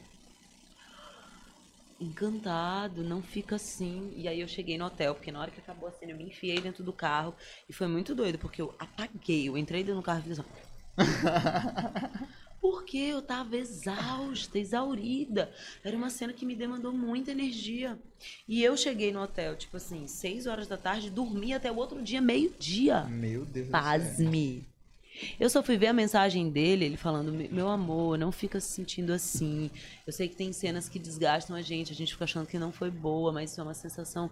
E aí ele foi me trazendo pra realidade: Não, a cena é que era uma cena difícil. Eu falei: "Ah, É verdade. E eu lá na minha autocrítica, viajando, pirando. E tu, e tu costuma assistir depois, se analisar? Como é? Tu gosta de te assistir? Hoje em dia eu gosto. Hoje em dia eu trabalho bem minha autocrítica, assim, eu tô aquela medicada, não. não, mas eu tô, eu tô, acho que é isso, a gente vai ganhando um pouco mais de experiência, acho que a gente também vai respeitando quem a gente é e respeitando o que a gente pode entregar. Então, se naquele dia o que eu, né, para tudo que eu me preparei, para tudo que eu pude entregar naquele dia foi aquilo, então eu considero, o que não é pouco, né? Sim. que assim, né, isso claro, depende de cada ator, assim, eu me esforço o máximo possível para entregar o meu melhor em cada projeto. Então eu, eu falo, bom, foi o meu melhor naquele projeto, eu tenho que honrar isso. Tenho que honrar a energia que eu botei naquele projeto. Eu não vou ficar me depreciando. Ah, mas porque o filme não é bom, porque isso não é aquilo. Não, mas há dignidade, de alguma maneira, né? Então, todo projeto, só por ele existir, por ter pessoas lutando por ele, eu já. Ai, Aura, mas agora tu veio com esse papinho que tu gosta de tudo. Não, mas eu respeito quem faz. Sim. Sabe? Eu não vou chegar num trabalho de alguém e falar que merda! Porque eu sei o quanto é difícil fazer. Posso não gostar, tô no meu direito. Se a pessoa me perguntar, eu vou falar. Claro. Eu acho a crítica uma coisa muito construtiva. Sim, já, eu, eu tenho também. grandes amigos que me falam, putz, amiga, olha, hum, revejo, eu falo. E eu considero, não, é o momento que eu tô aqui na minha pesquisa. É isso, foi ali, eu precisei errar para aprender. Então é cada um também ir percebendo onde está e quem é e como e onde quer chegar. Então eu acho que, que crítica é uma coisa fantástica. Eu acho que a gente tem que parar com essa besteira de só querer os louros da, da, da vitória eu e também- os também- flashes. O processo é fantástico. Eu também, eu... eu... Virou a frase, né? Eu já falei isso três vezes. Não, mas eu tenho um amigo, lá no trabalho, meu, meu, meu chefe, meu chefe, um abraço meu chefe de Marcelo, ele sempre tá nas lives, né? Hoje ele não tá, é sacana. Mas a gente fala que elogio, a gente costuma falar um pro outro, que elogio não serve pra nada. Elogio é só pra tu ficar com ele lá em cima, pra que tu é foda. O bom é crítica. Bom é crítica. E, e- e eu mostrei o vídeo pra ele do teatro, né? Ele não, ele não pôde ir. Esse sacana, ele vai no próximo. E aí eu falei, e aí, tu gostou do. Aí eu mostrei pra ele a minha, a minha, minha, minha parte lá. Eu falei, e aí, tu gostou? Ele, olha, pra primeira vez no teatro, começando agora e tal. Nota 10. Eu falei, o quê? Você me elogiando? Não aceito. Porque. Porque é isso, eu acho que a gente tem que tem que tem que estar aberto para as críticas. Quando forem críticas construtivas de pessoas que acreditam em você, Isso é, isso é uma coisa muito importante que você tá falando, assim, do tipo, da onde vem essas críticas. Exatamente, porque uma coisa é ver uma crítica, ah, não gostei, e aí? Mas uma coisa é uma pessoa que acredita no seu trabalho, acredita que você acredita no que você acredita, chegar acho- você, Eu acho que só o fato de você já provocar em alguém, mesmo uma coisa que a pessoa não goste, é bom. Porque a pessoa, ela toma um parâmetro, isso aqui não gosto. então é, é- é realmente é muito importante. Eu, eu sou o cara das críticas, eu gosto mais de ouvir crítica quando é construtiva, quando a pessoa se importa de dar Exato. Aquela crítica, que elogio, elogio, gosto, é legal, mas eu não, eu, eu sinceramente eu não acho importante. Faz parte, eu acho que faz parte também, sabe? Porque a gente rala tanto, né, amigo? A gente carrega o piano, a gente afina o piano, a gente toca o piano, depois a gente descarrega o piano, leva de volta e tem que afinar e toda uma produção. Então, às vezes, ouvir, poxa, que bom, que parabéns. Você fala. Né? Às vezes nem é sobre o elogio, mas dependendo de quem vem, você fala. é, era isso, era, queria debater sobre isso. Porque a arte é sobre debater sobre alguma coisa. Sim. A gente está refletindo a, a nossa sociedade. Por isso que eu acho que o cinema, voltando a falar dele, eu acho que o cinema é tão maravilhoso, porque ele tem esse poder de captar um momento Sim. da nossa geração. Então, por exemplo, você vai ver, sei lá, pornô chanchada foi uma época, o cinema novo foi uma época, o, é, é, é, ai, meu Deus, me falhou um Sganzela, meu Deus. Cinema novo Glauber, Sganzela, cinema marginal, né? Então são, são fases do nosso, da nossa era. Porque nós somos testemunhas oculares, então o cinema ele tem esse dom de apreender pessoas que estão nesse tempo e que são testemunhas oculares desse tempo e contar ali uma fração, uma questão, algo que seja importante daquela época, daquele tempo, e isso vai ficar É, pro fica futuro. mesmo. Então é fantástico, cara. Eu acho o cinema uma, uma coisa muito mágica. Eu acho. Primeiro que assim, você fez. Beijo, meu amor. Porque o resultado pode ser qualquer coisa, né? Pode, pode ser incrível, como também pode não ser, né? Depende do montador. não, tô brincando. Mas assim, é, é incrível porque você só faz uma vez, pronto, acabou. É muito efêmero. É muito performativo. Eu acho o cinema muito performativo, porque ele aconteceu, uf, acabou. Você não vai mais voltar naquela cena, você não vai mais. Você pode até assistir, mas voltar a fazer ela, como o teatro dá essa possibilidade da gente, é. a cada dia ir ganhando, pegando o gancho da piada, Sim. entendendo a hora da pausa, da respiração. O cinema não tem isso. Tem a arte do acontecimento. É ação. Cinema é ação. Pum, acabou. Como me vi? Como me vi? Como é que tá esse chat aí? Essa pessoa ainda tá ah, eu na tua dar um aí? brilhinho aqui, dá esse brilhinho. Quer Red Bull? quer- Ai, eu, não, eu botei já, eu quero um pouquinho do que ele olhou. É o quê? O que estão falando aí, Pita? São muito boas, eu recomendo. Eu li poucas, eu confesso. Eu li duas só, É que eu não vou lembrar o nome, né, gente? Sorry. Áurea, tu o quê? Não. Vai ter, vai ter, vai ter. Vocês sabem tudo da minha vida, né? Eu conto tudo pra vocês.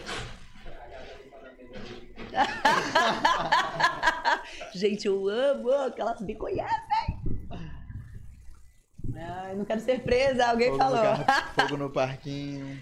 É, minha gente. Auri fala inglês pra gente. Oh nada. my gosh. Oh my god. I understand. Oh my gosh. Uma Já vez. fez algum projeto fora do Brasil? Ah, tu meteu um inglês aí, eu falei, é, igual, muito, muito inglês aí. não. Que isso? What's going on? Para tudo! Simplesmente, um dos filmes que eu dirigi, foi o único filme que eu dirigi, que eu já lancei. Na verdade, não, tem dois lançados, olha. Ai, gente. Semana passada teve, né? Ganhamos até prêmio no Guarda de Cinema. Sim, eu vi. Chiquerésima. O que que aconteceu? O Carnavalha foi um filme super experimental, que eu fiz assim que eu cheguei em São Luís. Porque eu tava, né, recém saída do AP, nessa de ir e vir, e aí só ficar às vezes uma semana lá, uma semana aqui, e intercalando em meses, eu falei, caramba, eu preciso continuar estudando isso, porque eu, tô, eu tava completamente apaixonada, sou intensa, né? Sim. Me entrego demais. E aí, simplesmente, eu decidi, um amigo me chamou, que é o Tassiano Brito, que é um fotógrafo daqui maravilhoso, tem vários projetos legais. Ele falou, ah, Áurea, eu vou fazer uma cobertura de uma festa, que inclusive é uma festa que a minha prima promove, que eu amo essa história, que é a Luísa, que ela tem um baile que acontece há mais de 10 anos, chamado Carnavalha. E aí ele me chamou pra fazer uma cobertura, eu falei, ah, não, ele falou, ah, é que eu queria que tu fosse a minha personagem, entrevistasse as pessoas. Eu falei, ah, se é pra fazer uma personagem, vamos contar uma história. Então eu fiz esse filme, e esse filme entrou em um festival em Portland, nos Estados Unidos. E eu... Meu Deus! eu, eu tive um surto. Eu já tinha entrado em outros, mas esse foi um que eles falaram, não, a gente tem é, moradia, você pode vir. Eles só não pagavam a passagem. Oh, gente. Saindo do Maranhão, né, gente? Não é saindo de São Paulo, saindo do Maranhão. Não pagava passagem. Eu falei, cara, eu vou dar um jeito. Vou me empirulitar. Se eu fui pra São água. Paulo numa época muito mais difícil. É dólares, né, meu amigo? Mas tudo bem. Só pra chegar, eu fiquei pensando, meu Vai no Deus. fanfic, galera, vamos doar dólar pra. Gente. Eu- não, eu fiquei. Não, ainda não tinha nada disso, né? Fanfic, imagina. Eu quero mais ser amiga delas. Elas são incríveis, cara, enérgicas. Depois eu falo mais delas e. Rasgo essa seda, porque elas são incríveis. Tu já mesmo. vai casar essas meninas aí com o menino Peter Pois Parker? é, gente. Elas têm que vir pro Maranhão. Vocês têm que vir pra cá. A gente podia fazer uma comitiva. Eu- A gente aluga um ônibus, vai em cada cidade catando vocês. Aí vem pra cá. Te alu- aluga a lona do Circo da Cidade que a gente Sim. vai trazer de volta. Vai, vai rolar, vai rolar. Olha, vou dar vai pro 50 centavos. dormitório. Já ajuda. o que que aconteceu? Sim. Cheguei e falei, meu Deus, hi, nice to meet you. Eu não sei, eu falei, gente, eu vou para um festival internacional, como é que eu vou me apresentar? Porque eles me mandaram um e-mail falando, então, você tem um tempo de fala para apresentar o filme, no final vai ter uma mesa.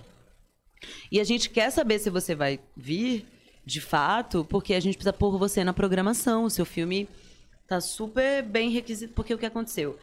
Era um, era um festival de filme de terror. Hum, E que eles, na, naquela época, eles queriam muito mulheres dirigindo filmes. O meu filme tem um pouco de terror, mas é mais suspense, na real. Então eles falaram, cara, a gente ano quer muito isso? que você venha. 2016 a gente lançou. ah, tá. É, a gente filmou em 2016 também.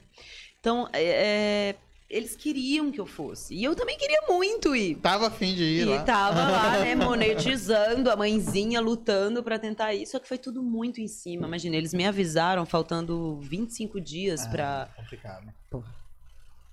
E pra Portland? Não, Portland? primeiro que eu fui descobrir como que eu faço pra chegar em Portland. Eu tinha É. que pegar quatro voos. São Luís Quatro Teresina.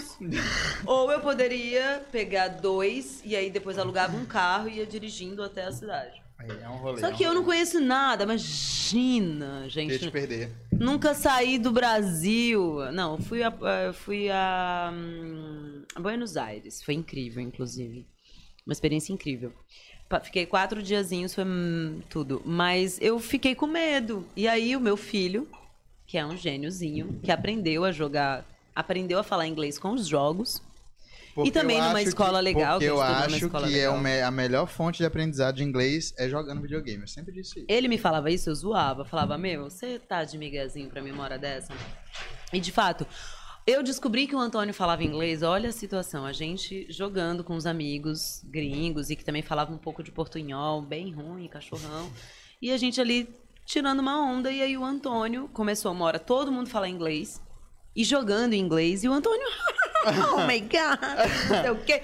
E eu Olha! Esse menino viro pro Ricardo, eu... É Ricardo, vem ver isso aqui rapidinho, Não, Ricardo. e eu e o Ricardo assim, ó. deixando ele jogar. E a gente assim, eu. "Não sabia que eu não falava inglês. Assim, ele falou, não, eu não sabia. E ele falando com gente, assim, tipo. Francês, sabe? Tipo, a mulher fala, metendo um, um inglês meio com francês. E ele. Desenrolando aqui, desenrolando. Pá, não, e pá, ele pá. novo, tipo, com 10 anos de idade. Aí eu virei pra ele e falei, filho, vou fazer assim. Eu não vou só conseguir uma passagem pra mim, não. Eu vai tu que vai ser meu tradutor. Ele. Aí ele, muito. Eu não aguento, meu filho, gente, desculpa, eu tenho que rasgar uma seda. Aí ele, mãe, o meu vocabulário não é tão bom assim pra discursar num palanque de cinema. eu falei, meu currículo, meu, meu vocabulário, meu vocabulário, e eu que tenho vocabulário. Gente, foi incrível. Essa história de Portland a gente até hoje dá risada. Porque a gente brinca, eu e o Ricardo. Não, vamos fazer uma viagem, vai ser legal. Eu tô louca pra fazer um intercâmbio. Assim que puder, eu vou. Vou, eu tô super afim, enfim. Fiz uns cursos agora durante a pandemia também em inglês, que deu uma atiçadinha. Aí deu uma pausa, porque arrochou um pouco agora de trabalho. Eu falei, ai meu Deus, eu sei que parar é péssimo, mas ou eu consigo dormir, ou eu, né, eu preciso. Eu queria muito fazer um intercâmbio também. Eu cogitei um tempo atrás, só que quando eu dei uma olhada nos valores de euro e dólar, Então, mas há vários, vários jeitos de ir, né? O grande lance é você sacar a maneira como você quer ir, a experiência que você quer ter. Porque, por exemplo, eu quero ter uma experiência da cidade. entendi. Então, eu vou procurar um, um, um curso que me dê essa experiência, que me dê essa possibilidade. Quais vivências eu quero? Então, por exemplo, eu, como uma boa virginiana, já pensei em todos os meus dias Já tô sonhando assim, se der, eu fico dois meses, se der, eu fico três, se der, eu fico seis, eu já, tipo, já fico assim, mentalizando. Qual o que lugar eu vou que tu queria fazer. ir? Não tenho, ainda Não não, tem, não. eu ainda não, não escolhi um lugar. É óbvio que assim, né, você quer ir para Nova York, viver a cidade, ver as grandes, os grandes espetáculos, ver a moda, ver a cena, né, conhecer Brooklyn, ir para os guetos, conhecer as galerias. É o lugar que todo artista quer ir. Eu não vou ser hipócrita. Mas também é um dos lugares mais caros. Então é isso, do tipo, ah, eu quero ficar seis meses, ou eu quero ficar um mês, tipo, lá, entendeu? Eu quero ficar seis meses numa cidadezinha vivendo uma outra experiência. Então é isso, é você estudar o que, o que você quer viver. Porque eu acho que é sobre isso. né? Às vezes você vai pagar um pouco mais caro, mas você vai viver intensamente num lugar e vai absorver um pouco daquela cultura, né? Aí depende. Eu já, ia, eu já ia explanar o menino Peter aqui, ó. Ok. O que que A gente, vai, a gente vai pra Portugal, não vai? A gente vai pra Portugal, a gente vai Vamos pra fazer uma Portugal. vaquinha, só se vocês forem comigo. A gente vai pra Portugal. A gente Meninas, podia. Isso aí, ó, era 50 Esperem o menino em Portugal. A gente vai fazer uns- umas paradas lá. Não, agora eu quero, então, ao invés de ser um ônibus pra cá, a gente vai de navio, você está sorrindo. A gente vai juntas. Vamos abrir uma vaquinha coletiva, por favor. Deixa eu ver Pra ir aqui. todo mundo. Ah, olha, deixa eu ver aqui as perguntas que o povo fez. O povo gosta, o povo gosta de saber das Uhum. coisas. Teve umas perguntas legais aqui que a galera mandou. O que te deixa muito estressada? O que, te deixa, o que, que deixa a Áurea boladona? Acho que falta de responsabilidade. Tipo, você marcar comigo, marcar um trabalho comigo e, tipo, chegar 30, 40, 50 minutos atrasado. Isso me deixa muito chateada. Porque eu sempre sou a primeira a chegar e a última a sair. Então, eu- normalmente eu tento, às vezes não é possível, claro que atrasos acontecem. Mas eu tento sempre chegar assim com uma folguinha pra trocar uma ideia e tal.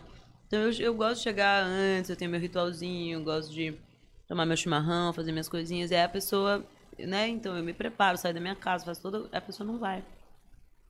Isso, olha, não me queira como inimiga. Já gostei. vamos, vamos brindar esse, esse- essa, essa resposta porque eu amei. Áurea Maranhão, vou até. Foca em mim. Pessoal, você. Ah, eu não sei. Será que eu falo? Você que chega pra gente e fala assim, ó. Fala assim, ó, ó. Epa, é porque eu quero começar na comédia. E aí, me dá uma oportunidade aí pra abrir um show de vocês, não sei o quê. Bora, pô, dou a oportunidade, com certeza. Bora lá. Cadê que vai? Não vai. Isso é feio. Isso é Se feio. atrasa.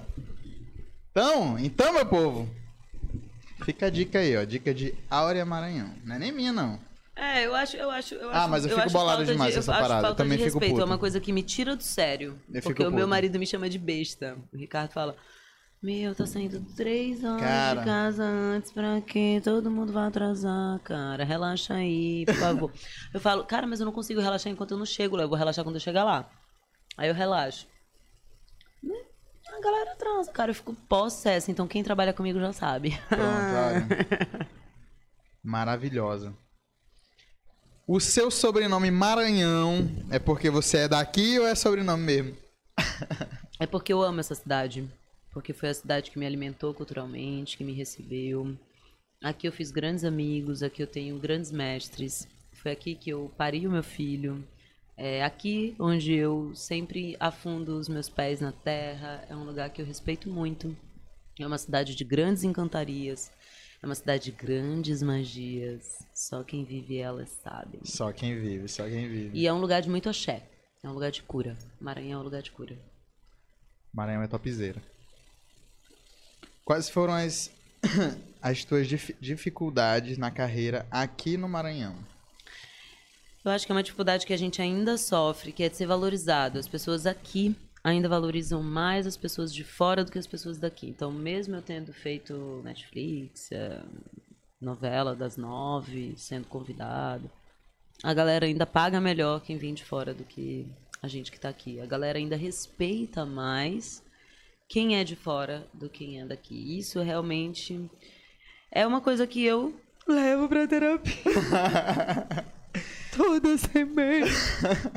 Porque é de fuder o juízo, né? Você fala, gente, caramba, a gente tá aqui ralando o, cu nesse asfalto juntos, amiga. Por que é que tu tá falando comigo desse jeito? Por que que tu não fala, poxa, Vamos aí, minha parceira. Já que a gente tem intimidade, que a gente se conhece, que a gente tá nesse mesmo mercado, né? Assim, há sempre um. Ai, não dá pra fazer. Outro dia me mandaram. Ai, não dá pra fazer só mais uma, assim, de graça. Eu digo, meu amor, de graça, pelo amor de Deus. Quem paga minha gasolina no valor de 7 reais? De graça só pra eu sair da minha casa não é de graça. Não dá. E as pessoas desvalorizam muito. Então, isso, infelizmente, é uma coisa chatona, ó. Fica Eu a sinto- dica, eu Maranhão. Eu sinto muito isso aí na comédia também, porque... Não, é em todo lugar, meu amor. É em qualquer profissão aqui. Qualquer. Gari, a médico, a técnico, em qualquer coisa. É impressionante. Can- é, é, como é? É, Tem um ditado, é... Santo de casa não faz milagre. É. Mas eu, eu digo assim, por exemplo, é, comédia. A gente tá se apresentando, graças a Deus, a gente tá conseguindo construir uma cena de stand-up aqui em São Luís. A Hoje. gente me convida. Vou- Não, não pra fazer, pra assistir. Não, vou te convidar, ó. Vou te passar a agenda. Agenda da semana, agenda Pelo da amor semana. de Deus, que eu acho um negócio difícil esse negócio que esses meninos fazem. Socorro. Quarta-feira, lá no Talking Blues, tá tendo stand-up. Quinta-feira, lá no Discovery Burger.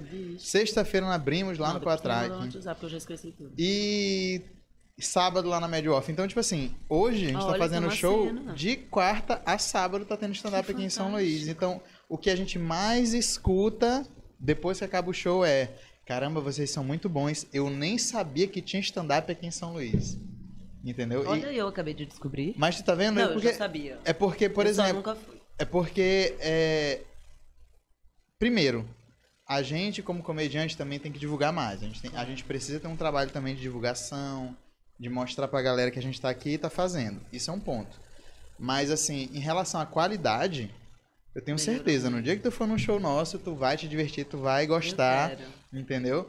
E, e a galera gosta de, de stand-up, porque quando vem uma pessoa de fora, vem um Thiago Ventura, vem um Afonso Padilha, os teatros lotam, a galera gosta, a galera pira. O Whindersson Nunes, o pessoal vem, acompanha. Eu vi isso. Entendeu? Eu vi. Então tem que valorizar os Tem. artistas Tem. locais. Isso aí tem que valorizar. Teve uma pergunta aqui maravilhosa do meu amigo Carlos Pulico. Ele falou assim, ó. Áurea, tu tem medo de visagem? Como foi gravar Cidade Invisível? Olha, eu, eu não tenho medo, eu tenho respeito. Porque, né, quem mora na ilha, quem anda no meio dos matos e tá, né, aberto pra ver coisa, tem. Eu não tenho medo, eu tenho muito respeito, assim. E Cidade Invisível foi incrível. Foi, assim, eu me preparei muito, pedi muita licença pra falar sobre esse tema. E as cenas, principalmente, em que eu tava com as entidades, assim, eu sempre dava um jeitinho de, sabe, trazer meu, meu pontinho ali, cantar ali uma, uma cantiga, um abre caminho. Sempre deixava ali um perfume, uma alfazema, sempre estava ali com o meu axé, porque eu acredito, né? Há pessoas que são do axé, há pessoas que não são. Respeito muito quem não é. Então eu sempre pedi, pedi licença, assim, inclusive assim, de coletivamente, assim, na- no grupo, falar, gente, hoje a gente vai trazer aí o nosso o nosso curupira, vamos, vamos pedir aqui uma licença, assim, porque eu sou de terra de axé, eu sou daqui. E eu sei o que, qual é o poder das, dos, dos encantados aqui na ilha, né? Pra quem, enfim, pra quem dança encantaria, olha que lindo. Olha aí o menino da fazenda. Meu Deus, é sobre isso! Uau! Que Esse maravilhoso. menino é muito maravilhoso. Gente, realmente ele é babado. Bota aí, dá, dá ibope pra ele que ele é tudo, ó, milhões. Não. Tá de boa, boa. de boa. Olha! Não, então Isso. venga, Tu venga. quer trocar comigo, é venga, isso? venga. É isso? Ele Eu quer. nem quero ir no banheiro. Senta aqui. Quem quiser sentar aqui. Venga, venga, venga, venga, venga. Erison tá afim. Sabe, gente, é sobre É bola. porque toda vez eu quero ir no banheiro. Vê se, eu tenho, vê se tu tá enquadrado. Tem que, ta- tem que tomar um negócio com nós. Então, Aura, eu trabalho com produção audiovisual, né? Então, uma, uma dúvida que eu tenho, qual a diferença que tu percebeu... Vai. Não, qual- elas vão ao diferença que tu delírio! percebeu- A diferença que tu percebeu em relação a trabalhar com a produção da Netflix e produção de cinema em si, em geral, ou então de emissora, de novela, essas coisas. Isso é uma boa pergunta. É, é, é muito diferente. Por exemplo, eu venho do cinema de guerrilha, Uhum. né? Que é feito com o que tem no seu bolso. Então é uma realidade. A gente faz ali com uma pessoa exercendo quatro, cinco, seis funções, o que é muito exaustivo. Mas é isso. Eu, como venho de uma cultura do curta-metragem, eu nunca fiz um longa, assim, dirigindo, produzindo, eu nunca fiz. Mas a gente, então, se desdobra para dar conta. Numa grande produção, por exemplo, como uma novela, você poder só exercer o seu papel e ver aquela estrutura, aquela cadeia produtiva acontecendo, obviamente te dá a possibilidade de exercer melhor a sua função do que você ter que se triplicar em 4 ou 5. Entende? Então, a possibilidade de você conseguir um, um, resultado mais afinado, mais sofisticado, com uma qualidade um pouco melhor, é maior. Netflix, por exemplo, que a gente ainda teve preparação, que a gente teve um tempo ali para se conhecer um pouquinho, que teve todo um. Um, um seja bem-vindo, sabe? Um vem aqui, vamos, vamos contar essa história. Mais ainda, porque a gente constrói um negócio que a gente chama de elan, que está no invisível que é tá todo mundo atuando no mesmo beat, no mesmo tom. Claro, cada personagem com seu tom. Mas quando você vê uma grande produção trabalhando, então ninguém mete no setor de ninguém, tá todo mundo ali exercendo o que vai fazer, eu acredito que há a possibilidade de você entregar uma coisa de qualidade. É claro que eu também já vi grandes produções com pessoas todas muito egóicas disputando quem faz melhor e Ai, porque o meu jeito. infelizmente, isso acaba também indo para tela no uhum. resultado. Então, sim, temos grandes filmes e grandes produções e às vezes com o mesmo dinheiro a gente não tem o mesmo resultado porque é uma ciência montar uma equipe. Isso é uma outra coisa a se dizer. Porque se você monta ali uma equipe de cinco pessoas, que é uma galera que está super entrosada, que está afim de fazer o mesmo filme, porque isso é importante. Às vezes o diretor quer fazer um filme, o ator, o protagonista quer fazer outro, a preparadora outro, o figurinista tá pensando outro na cabeça. E a arte enlouquecendo, tentando entender, entendeu? O que que eu faço, quem eu escuto. Então, eu acho que é isso, é sobre conseguir montar esse, esse tabuleiro de xadrez para que a gente possa jogar, porque a real de um set de filmagem é jogo, meu parceiro. Porque na hora que canta a ação, Parece que o ação vira assim um. Pum, tipo, bora. E aí? E aí? Você vai ficar no seu egão, só querendo fazer o que você imaginou e ensaiou lá na sua casa, ou você vai estar aberto para o jogo, para trocar com a galera, para olhar no olho no olho, para receber o que o próprio espaço está dando, que a gente não considera. A arte é fundamental, cara. Pô, a galera monta um cenário inteiro, um ambiente, mesmo que seja na natureza. Foram eles que escolheram aquele ambiente. Eles prepararam pra gente atuar. E aí, você não vai se relacionar com esse espaço?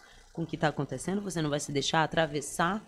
Então, tudo isso, sem dúvida nenhuma, faz com que a qualidade esteja imprimida na tela. Então, às vezes, uma grande produção, ela pode sim ser maravilhosa quando está todo mundo contando a mesma história. E uma produção de 0800, né? Todo mundo ali na raça também pode ser uma grande produção, porque tá todo mundo com o mesmo intuito, que é contar a mesma história. Então, o cinema é sobre contar a mesma história. Eu acho que Qualquer trabalho artístico é sobre contar uma história. Mesmo que seja uma performance experimental, supervisual, ainda assim é uma história do nosso tempo. É uma figura que está em colapso contando algo que tem a ver com a nossa geração. Então, eu acho que o mais importante é, sim, saber qual é a história e contar a mesma história. Perfeito. Era Tem isso. mais uma pergunta? Não, Eita, aquela fala. Era isso que eu queria. Meninas, vocês gostaram? Aquela, né? Não vá. Não se vá. Vambora, vambora.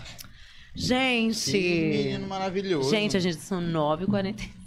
Hoje é só terça-feira. Deixa eu só ver mais algumas perguntinhas aqui da galera.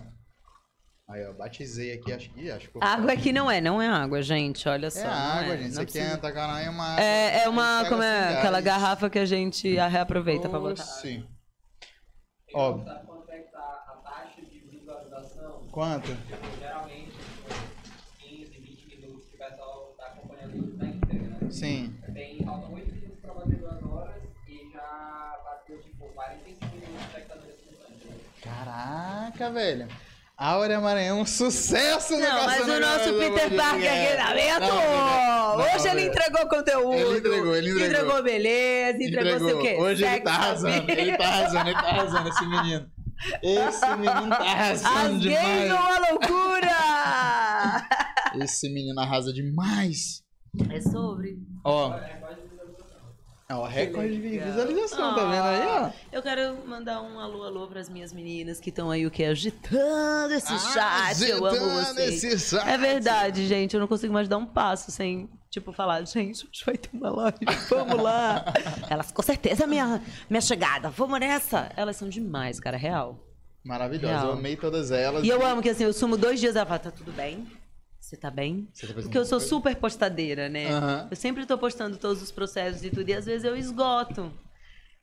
E eu não consigo, às vezes eu tô muito envolvida no que eu tô fazendo, Sim. ou sei lá, tô em casa com os meninos, aí é legal às vezes dar uma desconectada. Aí quando eu pego, eu amo, que, meu Deus, tá tudo bem. Ou quando eu dou bom dia, ai, bom dia, você tá bem, amiga? Menina, por que tu sumiu? Sumida, né, Palestita? o que aconteceu? Eu não aguento. Como é que é a tua, tua relação com as, com as redes sociais, assim, que... Hoje em dia eu me julgo menos. Eu tô mais feliz assim na minha relação, porque eu entendi que o meu conteúdo ele é muito espontâneo e eu me cobrava muito de ter que produzir para a internet. E isso um momento foi uma grande crise, porque eu falava, poxa, mas o que que eu quero falar, sobre o que eu quero falar? E eu fritei muito, eu fritei tanto que aí eu travei.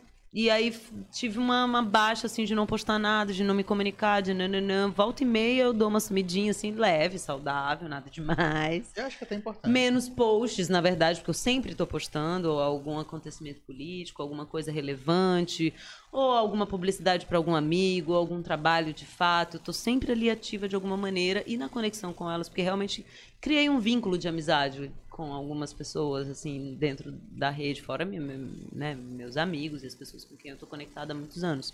E que troco artisticamente, que me alimentam e que me inspiram. Então, acaba que assim, eu que há 10 anos atrás era uma figura anti-rede social, É eu só fui ter o meu primeiro computador com 25 anos de idade. Ó, o menino ali se tremeu todinho, porque Ellison, desde os 10 anos de idade, deve ter computador, Não, não? eu sou Não, pô, fui ter computador 14. Aí, ó, não, 10? Não, 14. 14. É, não, é. Lembrar que eu tenho 22 anos. É. Gente, ele tem, ele tem 22 aninhos! É um bebezinho. É um empresário, investidor, entendeu, meninas? Tudo bom? Já guarda aí essa informação. Não, mas é porque É assim, eu também, eu também, eu também, eu não sei se tu concorda, mas por exemplo, é, o que que tu acha das redes sociais terem tanta relevância, por exemplo, para o teu trabalho que não tem muito a ver com rede social? Por exemplo, eu, comediante, eu sou comediante, eu não tenho obrigação de estar com uma rede social bombada, né? Mas as pessoas olham, julgam, falam assim: ah, deixa eu ver o Instagram dele. Ah, não tem muita coisa, não é bom. Tem muita gente que pensa assim. Então, por exemplo, hoje, além da nossa pressão de fazer o nosso trabalho, a gente ainda tem que estar alimentando rede social. Eu tenho uma teoria sobre isso. Eu acho assim, o sistema, ele é vivo. O sistema no qual a gente vive, inclusive capitalista, ele é vivo. Ele é um organismo vivo. Ele às vezes pode estar, sei lá, infestado de bactérias, ele pode estar infestado de, enfim, bactérias boas e benéficas e outras nem tantas. Então eu acho que o sistema da internet, ele chegou pra gente como uma plataforma que você tem que aprender. Sim. E eu não tô falando aprender de decorar, é apreender. Vamos lá pro dicionário? Ah. Ela meteu um dicionário, irmão. Eita! Eita, que ela filosofou agora. Vem do latim aprender. Vamos lá, sobre apreender. Você vai aprender a usar isso ao seu favor. Você não é obrigado a usar a rede social. Isso é uma coisa que eu acredito. Eu acho que há muitas pessoas que estão sim presas a um jeito de fazer, a um ser. Eu, por exemplo, a- assim foi muito libertador descobrir que o meu jeito de conteúdo é um jeito orgânico. Sim. Então eu tô ali, eu posto, ai, tô montando um filme, eu posto, ai, tô aqui, eu posto, ai, galera, nossa, treino foi pesado. Eu posto, sabe? Tô ali, sei lá, fazendo alguma coisa que eu Natural e queira que eu queira compartilhar. Sim. Porque, claro que há coisas que eu não quero compartilhar, né? Quando eu estou na minha TPM, no escurinho do meu quarto. Às vezes eu até posto. Falo, pô, galera, e aí, como é todo mês isso aí pra vocês? Porra, vamos falar sobre isso dentro dos trabalhos? Como que as pessoas lidam com mulheres que sangram todos os meses, sabe? Então eu tento trazer coisas que fazem parte do meu universo. É claro que há pessoas que só trabalham com isso. E claro que essas pessoas sim precisam, então, gerar um outro tipo de conteúdo e produzir e tal. Sim. Eu acho que é, é- isso é um pouco perigoso que eu vou falar, mas eu acho que é, é, é dar um tiro no próprio pé, não usar as redes sociais a seu favor, porque é uma ferramenta Sim. que tá aí pra gente mostrar o nosso trabalho. Então a gente mostra como a gente quer. Eu, por exemplo, mostro um pouco de quem eu sou Sim. Da Áurea criadora, da Áurea que tem a sua boa loucura, que às vezes, né, nossa gente, meu Deus, que loucura. Hoje eu vou fazer uma maquiagem porque as minha- minhas, minhas maquiagens estão para vencer e eu não quero estragar esse investimento que eu fiz. Então, vamos aqui de live e tagaragaragaragaraga, três meses de live. Quando eu vi, eu falei, gente, foi tudo isso. Sabe? Então, é você também entender como que você pode construir e no que é possível. Porque eu acho que as redes sociais, é óbvio, como tudo na vida, há o lado bom e há o lado ruim. Então é você também trabalhar dentro do seu artístico o que te interessa. Então, se te interessa, meu amigo, invista num equipamento legal, bote lá no seu showzinho, faça ali imagens. Ó, hoje teve show em tal lugar, não sei o quê. Pô, semana que vem vai ter em tal lugar. Use ao seu favor. Hum, E eu ouvi de muitos amigos, assim, quando eu estava mais atuante, na, logo quando surgiu esse negócio de falar nas redes e de stories, muitos amigos me criticaram, falaram, e agora vai ser o quê? Vendedora em, em- em televisãozinha, né? Isso virou uma televisãozinha. Vai ser vendedora? Eu digo, uai, mas eu tô vendendo a nossa peça. Eu tô dizendo onde a gen- eles podem encontrar a gente, a hora que eles podem encontrar a gente, como eles podem encontrar a gente, como que eles podem acessar a gente. Por que, que eu não vou fazer isso? Por que, que eu não vou falar o que, que eu tô hum, fazendo, né? Pô, galera, eu tô montando um filme, daqui a pouco esse filme vai sair. Eu acabei de fazer uma série lá no Parnaíba, uma série que conta a nossa história, a história do Brasil, a história de Genipapo. Teve uma das maiores chacinas da história da- das nossas guerras, entendeu? Como é que eu não vou falar? Sabe? Isso é uma escolha minha. É claro, eu sou uma pessoa, por exemplo, você vai me ver pouco postando coisa no set. É muito raro, é uma coisa que não é orgânica minha. Porque eu gosto de entrar naquele universo, que não é o universo da Áurea. É um outro universo, mas nas folgas, nas pré-folgas, com a galera. Uh, galera, Resenha. hoje é resenha, estamos aqui. Adoro, mas é o meu jeito. Cada um vai desenvolvendo. Mas eu acho que as redes sociais, elas são palco. A gente tem que aproveitar esses palcos, porque é isso, todo mundo vê. Eu também tenho críticas, né? Por exemplo, é, outro dia postaram nas redes sociais que para um ator fazer o teste, ele precisa- precisaria ter no mínimo 10 mil seguidores. É. Isso, por exemplo, você fala, não, gente. Vamos ter um pouco de bom senso. Então quer dizer que eu, como artista, se eu não quiser me lançar nas redes sociais, eu tô o quê? Fadada ao ostracismo? Eu não vou ter nem chance de fazer um teste? É sobre isso. A gente chegou nesse nível. Então, sim, há os lados que são legais, que é uma plataforma que te dá a possibilidade de te mostrar, ou pelo menos de organizar os teus trabalhos, que é muito legal. É, sim, isso aí. é. E também te dá a possibilidade de surtar e pirar e ficar viciado nessa buçanga, entendeu? E não conseguir. Ah, é, as meninas às vezes falam, ai, que eu sou uma péssima fã, eu não tô conseguindo postar. Eu falei, meu amor, você em primeiro lugar. Eu vou brigar com você se você não descansar. Não tem que fazer nada. Não tem que. Tem que viver a sua vida. E se for uma coisa orgânica, beleza, mas, cara, você em primeiro lugar, a sua saúde, o que foi importante pra você. Mas eu acho que as redes sociais é o novo palco para as próximas gerações. A gente tem que É. ter esse palco, amigo. Não É verdade, jeito. é verdade, é verdade. E não vai retroceder, não vai ter. Ai, Não quando a gente como. voltar. Não vai tem voltar. como. A gente não vai voltar. Não tem pra onde voltar. Olha, olha como a gente tá se relacionando hoje. Sim. É sobre isso. E essa live de meia-noite? Vai ter, gente. Vai ter. É uma live que eu tô me preparando porque eu quero trazer assuntos muito bombásticos. E como uma boa cabeçuda, eu gosto de trazer números. Porque a gente vai falar sobre coisas proibidas. Não, proibidas não, coisas que são tabu. Então eu quero. Eu quero trazer a molecada aqui. Eu sei que na maior parte delas são. Não são crianças, mas são adolescentes. Eu quero trazer, e é legal, porque são coisas que eu estou debatendo com meu filho em casa, são coisas que são importantes, são informações que eu julgo necessárias, que eu tive a sorte de ter, porque a minha mãe é mó legal.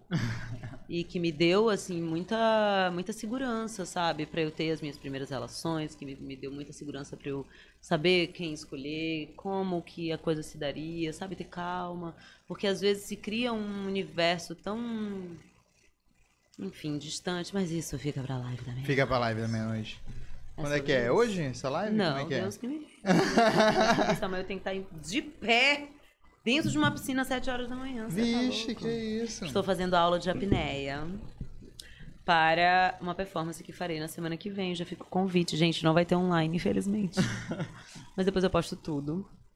Vai ser uma, vai ser uma live. Vai ser uma performance que é um, um trechinho do meu solo. Conte mais, conte mais, olha. Uma fraçãozinha de segundos. Vai ser na rua, vai ser bem especial. É uma ocupação que o CCVM, que é o Centro Cultural da Vale aqui no Maranhão, e, e há de se falar, né? Óbvio, com todas as coisas ruins que a Vale já promoveu para o nosso país. Aqui na nossa cidade, a gente tem um centro cultural que é muito ativo. Há de se dizer isso, Sim. porque há muitas críticas, não é mesmo? Então, é um centro cultural super ativo, é uma galera que abraça muitos artistas locais É. e que valoriza os artistas locais e que respeita e recebe igualmente como se recebesse alguém de fora. E eles estão com uma ocupação super especial. O Calu, o Calo, na verdade, que está ali, estou fazendo toda uma curadoria, um, trabalho muito especial. é, enfim, está organizando tudo e a gente vai fazer semana que vem uma semana de performances especiais e oficinas e bate-papos e workshops e vai ser lindo, gente. Vai ser muito especial. Eu vou postar amanhã mais sobre. Ai, quero saber. Vai ser super legal. E eu vou performar na rua, Adoro. um trechinho do meu solo. Topzera. Deixa eu ver outras perguntas aqui, ó. É... O que você mais sente falta quando tá longe aqui do Maranhão? Minha família. Família? Sem dúvida. Ficar longe do meu filho é quase, sei lá, como ficar sem beber água. Ficar longe do maridão. Eu acho que a gente conseguiu criar aí nesses 16 anos juntos, né? O Antônio há 13 aninhos com a gente. A gente conseguiu criar um elo de se alimentar, de se retroalimentar, de se curar, de se cuidar, que é muito especial. Mas eu sinto muita falta dos nossos tambores, do reggae, de estar na rua, de encontrar os meus amigos, de tomar um banhozinho de mar, de ir lá no Mangue Seco, ou de pegar a estrada e bem ali em Morros tomar um banho de rio, sabe? E ali em Santo Amaro, só molhar o pé na, numa Cara, lagoinha. eu fui em Santa Mara recentemente. Tá, É tão, tá, tão, tá tão fácil Santa É, Amaro, meu não Deus, tá? era uma loucura pra chegar, É, eram e, quase pô, seis horas. Não, pô, eu fui, eu fui em Santa Mara recentemente e, e a impressão que eu tive é que hoje em dia Santa Mara é assim, tipo, "Ei, bora em Santa Mara, bora rapidão. É. Só vai lá, Três horas chega lá tá rapidinho e tal, pato, já tá lá no- na, na areia, já tomando banho e Isso. volta, o negócio tá É tão fácil. Tá parecendo a novela da Cor do Pecado, que antigamente era pegava um ônibus, chegava no lençol e tá, tá quase desse jeito. Só pra contextualizar, teve uma novela rodada aqui que chamava Da Cor do Pecado, que tinha o a, a, A Preta, o a Paco. Preta, o Paco, que era o hum, Reinaldo Gianecchini, olha os e nomes. Thaís, a Thaís Araújo. Thaís Araújo, não sei se vocês tinham idade pra assistir essa Novela maravilhosa, deu Muito uma... legal. E foi rodada grande parte aqui. E eles saíam do centro histórico, que é aqui né, o nosso acervo arquitetônico, funda né, já consagrado como patrimônio da humanidade. Eles saíam daqui e em dois segundos eles estavam no parque. Só que para chegar no parque. É uma No lugar mais luta. perto, que é a porta do parque, que é Santo Amaro, esse lugar que ele tá falando, é tipo três horas. E na novela passava como Dois se fosse assim, ó, segundos. vamos pegar Peguei um ônibus vamos na pegar, Vamos próxima. pro terminal, a gente ficou no terminal e a gente Era vai. muito bom. A E gente é- ria muito, É, isso- Porque naquela época era o quê? Sete horas, Era seis horas pra isso. chegar. Fora o acesso até, o, até os lençóis. Porque além de você chegar na cidade, ainda tem que pegar um, um Isso. carro de uma. Toyota pra ir lá se metendo Porque é só areia, gente. É- São, são pequenas comunidades dentro de um lugar, de um santuário sagrado, chamado Parque Nacional dos Lençóis Maranhenses. Recomendo muito. Antes de morrer, tem que conhecer. Maravilhoso. Sem, É um muito pouquinho- especial, é muito um especial. pouquinho de água muito. batizada. Uma aguinha aromatizada pra gente. Mais perguntas. Bora ver outra pergunta aqui, ó. Uh, Tinha uma pergunta do Johnny Santos, que ele é meu parceiro do grupo Vai Desculpando Qualquer Coisa, que é nosso grupo de comédia. Hum? Ah, o nome é esse. É, o o nome do nosso grupo é esse, Vai Desculpando Qualquer Coisa. Porque a gente chega no palco, faz nossas piadas, aquela- brinca com a galera, tira a onda e no final a gente fala, pessoal, vai desculpando qualquer coisa. Então esse nome é perfeito. Ele perguntou qual a possibilidade dela me prender. Por ela, no papel de policial, eu gostaria. Contextualizando, Johnny Santos é um rapaz do bairro da Liberdade. Então, Eu só amo. por isso, Brincadeira, Johnny! Olha, só quero te dizer, tome cuidado, garotinho. Alá! tome cuidado, Ah, garotinho. Johnny, você não vacila, A Johnny, que Márcia você é é preso por nadinha. Perdoável. E deixa eu ver aqui mais alguma coisa. Perguntaram aqui se você prefere teatro, série, cinema ou novela. Você tem alguma preferência? Todos juntos misturados, de preferência, num ano só, conseguindo passar por cada um deles. Assim, é um orgasmo. É maravilhoso. Ser artista, eu acho que no Brasil, é realmente não é para fracos. Mas é, mas é realmente. É para poucos muito guerreiros. Mas eu, quando eu tenho oportunidade de fazer um filme, de fazer uma série, sei lá, de atuar, ou fazer uma performance num ano, já é assim, uau, grandes produções. Pra mim, né, gente, que sou uma ribeirinha, sou uma moça ali do, debaixo da louca. Mas é verdade, assim, eu acho demais, cara, quando eu consigo produzir um, um curta-metragem e faço um grande projeto como Netflix, ou que faça uma novela, ou um filme grande, uma, uma coisa que tem aí um, né, o, o carimbo nacional. Você fala, caramba, uau, nossa, eu fiz minha performance, eu fiz meu curto, eu fiz um negócio lá, eu tô aqui produzindo meu, meu, meu, meu outro projeto. É... Ah, eu acho que é sobre isso, é você também criar o mercado, né? Sim. Porque durante muitos anos a gente falou, eu mesma repeti muitas vezes isso, de ah, porque o mercado é muito fechado, porque o mercado ele é muito egoísta, sempre para as mesmas pessoas. Então, se aqui a gente não tem esse mercado, por que que a gente não cria ele? E eu acho que quando eu comecei a pensar assim, foi quando de fato eu me inseri no mercado. Porque aí eu comecei a fazer os meus curtas, eu comecei a fazer as minhas peças, eu comecei a produzir as coisas que me interessavam. E aí eu comecei a circular nos festivais, eu comecei a sair nas matérias de jornal, eu comecei a formar uma plateia, as pessoas ficavam curiosas para saber o que eu ia fazer. E aí é, é isso, uma coisa vai levando a outra. Então, se você é artista, se você é ator, não fique esperando você ser convidado para fazer um trabalho. Faça os seus trabalhos, pesquise, você é um pesquisador, todo artista é um pesquisador seja do corpo, seja da voz, seja do corpo, da voz, da fala, de uma reflexão ah, que atravesse é, o nosso tempo, ou politicamente algo que está acontecendo no momento, é sobre o agora. Então, o que te interessa? O que, que te move? O que, que te faz, então, levantar todos os dias? Qual que é o teu, teu negócio, né? O que, que você veio fazer? Ah lá! Qual é o teu rolê? Qual é o teu rolê? Ixi, ela ficou loucona, filosofia. Não, mas é verdade, É, mas é gente. isso a gente mesmo. tem que sair dessa de achar que a gente tem que ficar numa prateleira esperando alguém chamar a gente para trabalhar. A gente não tem que achar que, eh, ai meu Deus, eu vou ter a oportunidade da minha vida porque aquele diretor. E um milhão. Acontece, é verdade. Isso acontece. Vai continuar acontecendo, já aconteceu muito, é uma coisa real. Mas, na prática, quase 90% dos artistas que estão lá com seu DRT e que pagam lá associação dos artistas da sociedade, né? Seja a Cooperativa Paulista de Teatro, seja aqui quando tinha, porque infelizmente agora está extinta, mas parece que vai voltar. O Sated, volta Sated, ela não se aguenta! volta Sated! Porque é verdade, a gente precisa ter o Sated aqui, porque senão ninguém consegue tirar DRT, ninguém consegue se profissionalizar. Isso é ruim para nossa cena cultural. Sim. Então tem que voltar. E eu tenho que me profissionalizar como Poxa comediante. vida, poxa vida, poxa vida. Vamos de tirar esse DRT. Então é sobre isso, né, minha gente? É sobre falar. Mas, mas o que tu tá falando sobre é, criar a cena, criar as oportunidades, é, é o que eu é o que eu vivi na comédia, porque assim é, eu percebia que muita gente aqui ficava esperando oportunidade. Alguém chegar assim na tua porta, e tu é comediante? Oh, Olha se tu não é comediante. Te achei engraçadinho. Te achei engraçadinho. Você não quer ir ali, dar um close? Ser o protagonista? Não do tá afim? Não tá afim? não acontece. E foi justamente isso. Eu tinha um interesse, eu tinha interesse de começar na comédia, eu já gostava, já achava incrível e tal. Falei, quero começar na comédia. Juntei uns amigos, uns brother, a gente criou o grupo, vai escapando qualquer coisa, e a gente sai batendo nos bares aí, ó. Me aceita.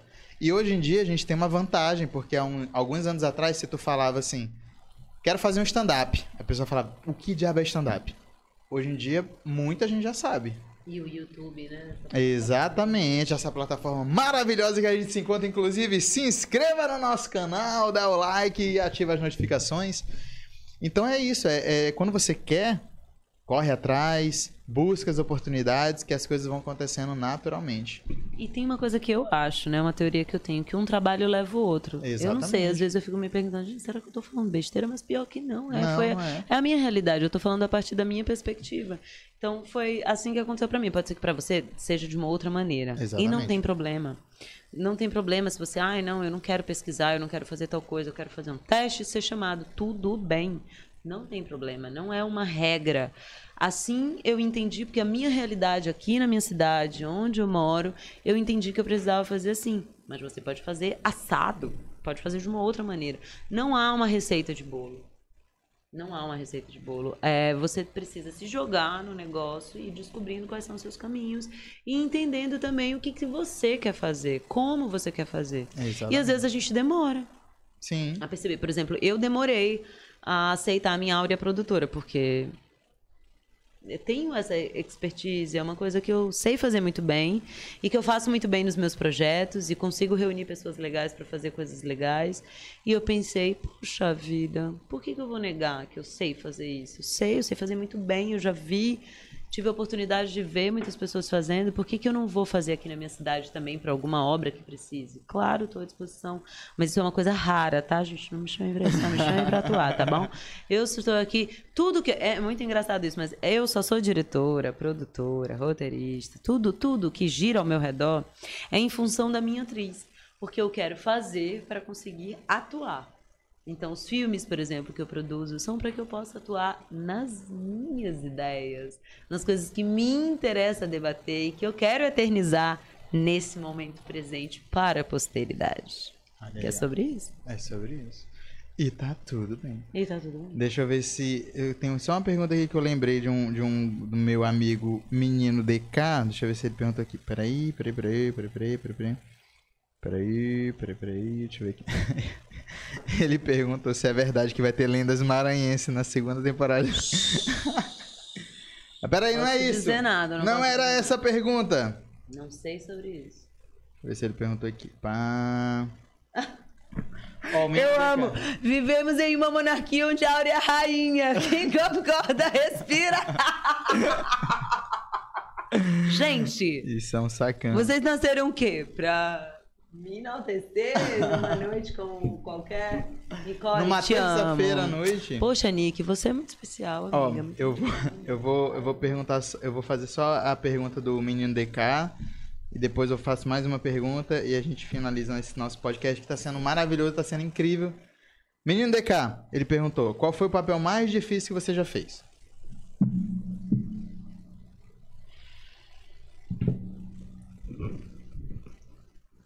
Momento de tensão. Eu acho que, assim, todos os. Eu vou fazer uma fala bem. Alaca, né? Que avisa o que vai fazer. Não, eu acho que todos os personagens são muito difíceis. Todos. Não, não, não acho fácil o que a gente. Eu não acho. Não acho fácil o que a gente faz. Eu acho que você tá aberto para construir coletivamente é uma coisa muito difícil. Mas eu acho que assim, a novela, por ser uma linguagem nova pra mim, e a série foram personagens que eu não é que eu achei difícil, eu me diverti muito fazendo, porque eu tenho essa premissa. Sim. Eu tenho esse pressuposto, assim, pode estar bom, pode estar ruim. Na hora que canto a ação, a- o meu pressuposto é me divertir, mesmo que seja sofrendo, chorando, me rasgando. Eu quero me divertir, eu quero dar o meu melhor, eu quero sair da cena tipo. Porque rola, né, gente? É alquimia na pele, é na nossa pele que acontece. A gente não Sim. tá ali. pum, ligou um botão e. Uh, sou um robô e agora estou atuando na personagem. Não, é o meu corpo mesmo. Por mais que eu seja, sei lá, uma assassina, uma. sei lá, seja qual for a característica do personagem, é no meu corpo que ele atua. Então há toda essa produção de endorfina, há todo um negócio que acontece. Então acho que todos os personagens são muito difíceis, mas eu, eu confesso que assim, a novela e a série, porque me demandaram uma atuação muito precisa, né? Era muito, olha, é isso aqui, assim, os diretores foram muito cuidadosos, era teve uma e o filme do Ramúzio também foi o primeiro de fato longa que eu fiz foi muito difícil porque como eu nunca tinha feito cinema a não ser os experimentos no AP43 Foi a minha primeira experiência na frente de uma câmera. E como era uma experiência performativa, ou seja, cada cena era uma cena, tinha isso do acontecimento. Então era quase um grito no escuro, assim, do tipo, vai! E era, foi muito legal esse set, porque a gente não usava ação. A gente percebia quando começava. E já estava a coisa instaurada. Era num, foi muito bonito, mas a gente teve a oportunidade de fazer uma imersão antes, foi super especial. A gente foi para uma ilha em Paquetá, no Rio de Janeiro. Então a gente filmou quase 70% do filme lá e os outros 40% aqui. Então foi lindo, foi 40 não, 30%. 30, já ia falar, peraí. É porque eu sei, o, Eu sou da comédia. o filme, ele é muito mais do que 100%, gente, vejam. Porra, que... É. Gente, pelo amor de Deus, todos take únicos. Não é 100, é mais que 100. A gente. Caramba, eu perdi uns dois dedos ali. E Aura, primeiramente eu gostaria de agradecer mais uma vez. O nosso papo foi maravilhoso. E uma pergunta que eu sempre faço: uma dica para quem tá começando, quem quer ser atriz, quem quer ser diretora, para quem quer ser artista. Uma dica para quem tá começando. Estude. Muito obrigado, pessoal. Esse foi o Gastando. Estude muito e nunca pare. Porque, como eu falei, a, a vida é sobre isso, né? O nosso trabalho é sobre a vida, é sobre o que está acontecendo. Ela é um organismo vivo. Então você tem que estar muito atento ao que está acontecendo. Não só politicamente, mas na sua comunidade, no seu bairro, como as pessoas se manifestam. Se você está inserido num ambiente do qual você não faz parte, do qual você diz, opa, acho que eu nasci na família. Dá lá, tô brincando, dá do que eu falei, corta, edita produção. Mas, e até, tipo, como lidar? Tipo, porra, nasci no lugar errado, como que eu lido com isso? Então, eu acredito, é a minha teoria, que ser artista é falar sobre o nosso, a nossa existência. Então, estar atento ao que está acontecendo é muito importante. E sim, politicamente, artisticamente, estar conectado, estar atento, ler Leia, leiam, leiam, leiam, leiam, leiam os nossos clássicos, leiam as obras brasileiras. Tem grandes autores brasileiros de peças incríveis. Inclusive aqui no Maranhão, no Nordeste não só, é um celeiro cultural que tem muitas peças de teatro incríveis e a maioria delas disponíveis no YouTube. For share por nós. Quem será contra nós? Então, vocês não conhecem? O 4 Xerade lá, aquele site, For share. Sim. Maravilhoso, quem nunca? Eu na Quem faculdade nunca? só usava isso, baixava todos os meus textos Orra, por lá. Então, e outros mais, gente, vários, né, sebos online, enfim, tá tudo aí. Acho que fonte de conhecimento nesse sentido tem Tem muito. Nossa, muito, tem a TV muito, Senado. Muito. Gente, para tudo, informação importante. TV Senado tem, inclusive, além de uma biblioteca, tem cursos. Eu já fiz uns seis ou sete cursos que a TV Senado oferece online. São geniais. Vocês precisam estar conectados com canais gratuitos, porque a minha formação, por exemplo, toda, desde, sei lá, a vida toda, foi, foi pública. Então, tem muita coisa pública legal rolando. Às vezes as pessoas ficam, ah, é porque um curso é muito caro. É, é saber também onde procurar. Então, falei pra poxa, como sempre, mas para dizer, estudem. e Aura, onde é que a gente encontra? Se eu quiser assistir, se eu quiser chegar em casa hoje, eu quero ver Aura Maranhão, o que, que eu faço?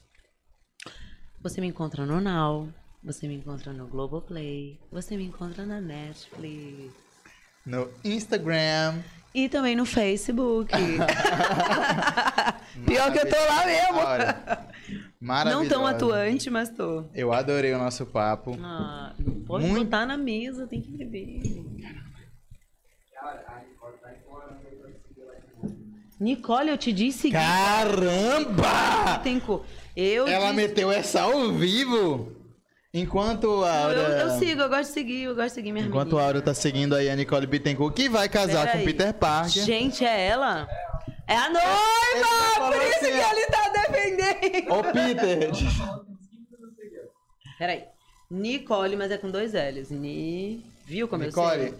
joga teu Instagram aí agora, agora, agora, agora aí. Gente, mas eu sigo. Eu vou Nicole. seguir também, até eu vou seguir. Bittencourt. É isso aí? Ah, eu já sigo, como assim? Ela já segue. né? Nicole, tu tá, tu tá vacilando, né, Nicole? Não, aconteceu alguma coisa aqui na minha rede. Foi um bug do Instagram. Ela até me escreveu Instagram- hoje, ela me falou, você me deu um follow. Eu, quando foi isso, O Instagram não gente? bugou? O Instagram bugou ontem. Será que eu apertei O WhatsApp bugou ontem. Aí a, a... Nicole, deixa eu te explicar. Ontem, Que dia foi que isso aconteceu, aquelas, né? Eu quero ontem, datas. ei, ontem o Instagram bugou, o WhatsApp tô bugou. seguindo. E aí acontece, deu uma bugada, mas tá seguindo de volta. Eu vou seguir também, pode ficar tranquilo. Eu vou seguir. Eu vou te mandar no. Eu vou te mandar logo aqui. eu vou te mandar. Eu vou te mandar esse vídeo maravilhoso. E menino ela- Peter Parker, pra gente encerrar, tô aqui, tô, tô, tô. Tá, tá em mim? Tá em mim? Por que, que eu deixei de te seguir, amiga? Não sei o que aconteceu. Foi o bug do Instagram. Pessoal, muito obrigado. Áurea, muito Eu obrigado de amo. verdade. Foi maravilhosa a nossa conversa. Pessoal, se inscreva no canal. Siga arroba eu, João Cordeiro, principalmente. Caçando Conversa Podcast. Siga ADV Produções, que é a nossa produção Advice. Aranha Studios, esse estúdio maravilhoso. Vem pra cá! Siga os nossos patrocinadores Pizza Crack, Tava muito bom. São Luís, Brasil Esportes, Bora Ali, Bora Lá. Eu tô muito. Tô, cheio- tô muito patrocinado. Brasil Que lindo. Esportes, Bora Ali, Bora Lá. E toda terça-feira, Caçando Conversa Podcast, às 8 horas. Acompanhe. Se inscreva no canal. Muito obrigado. Até a próxima terça. Obrigado!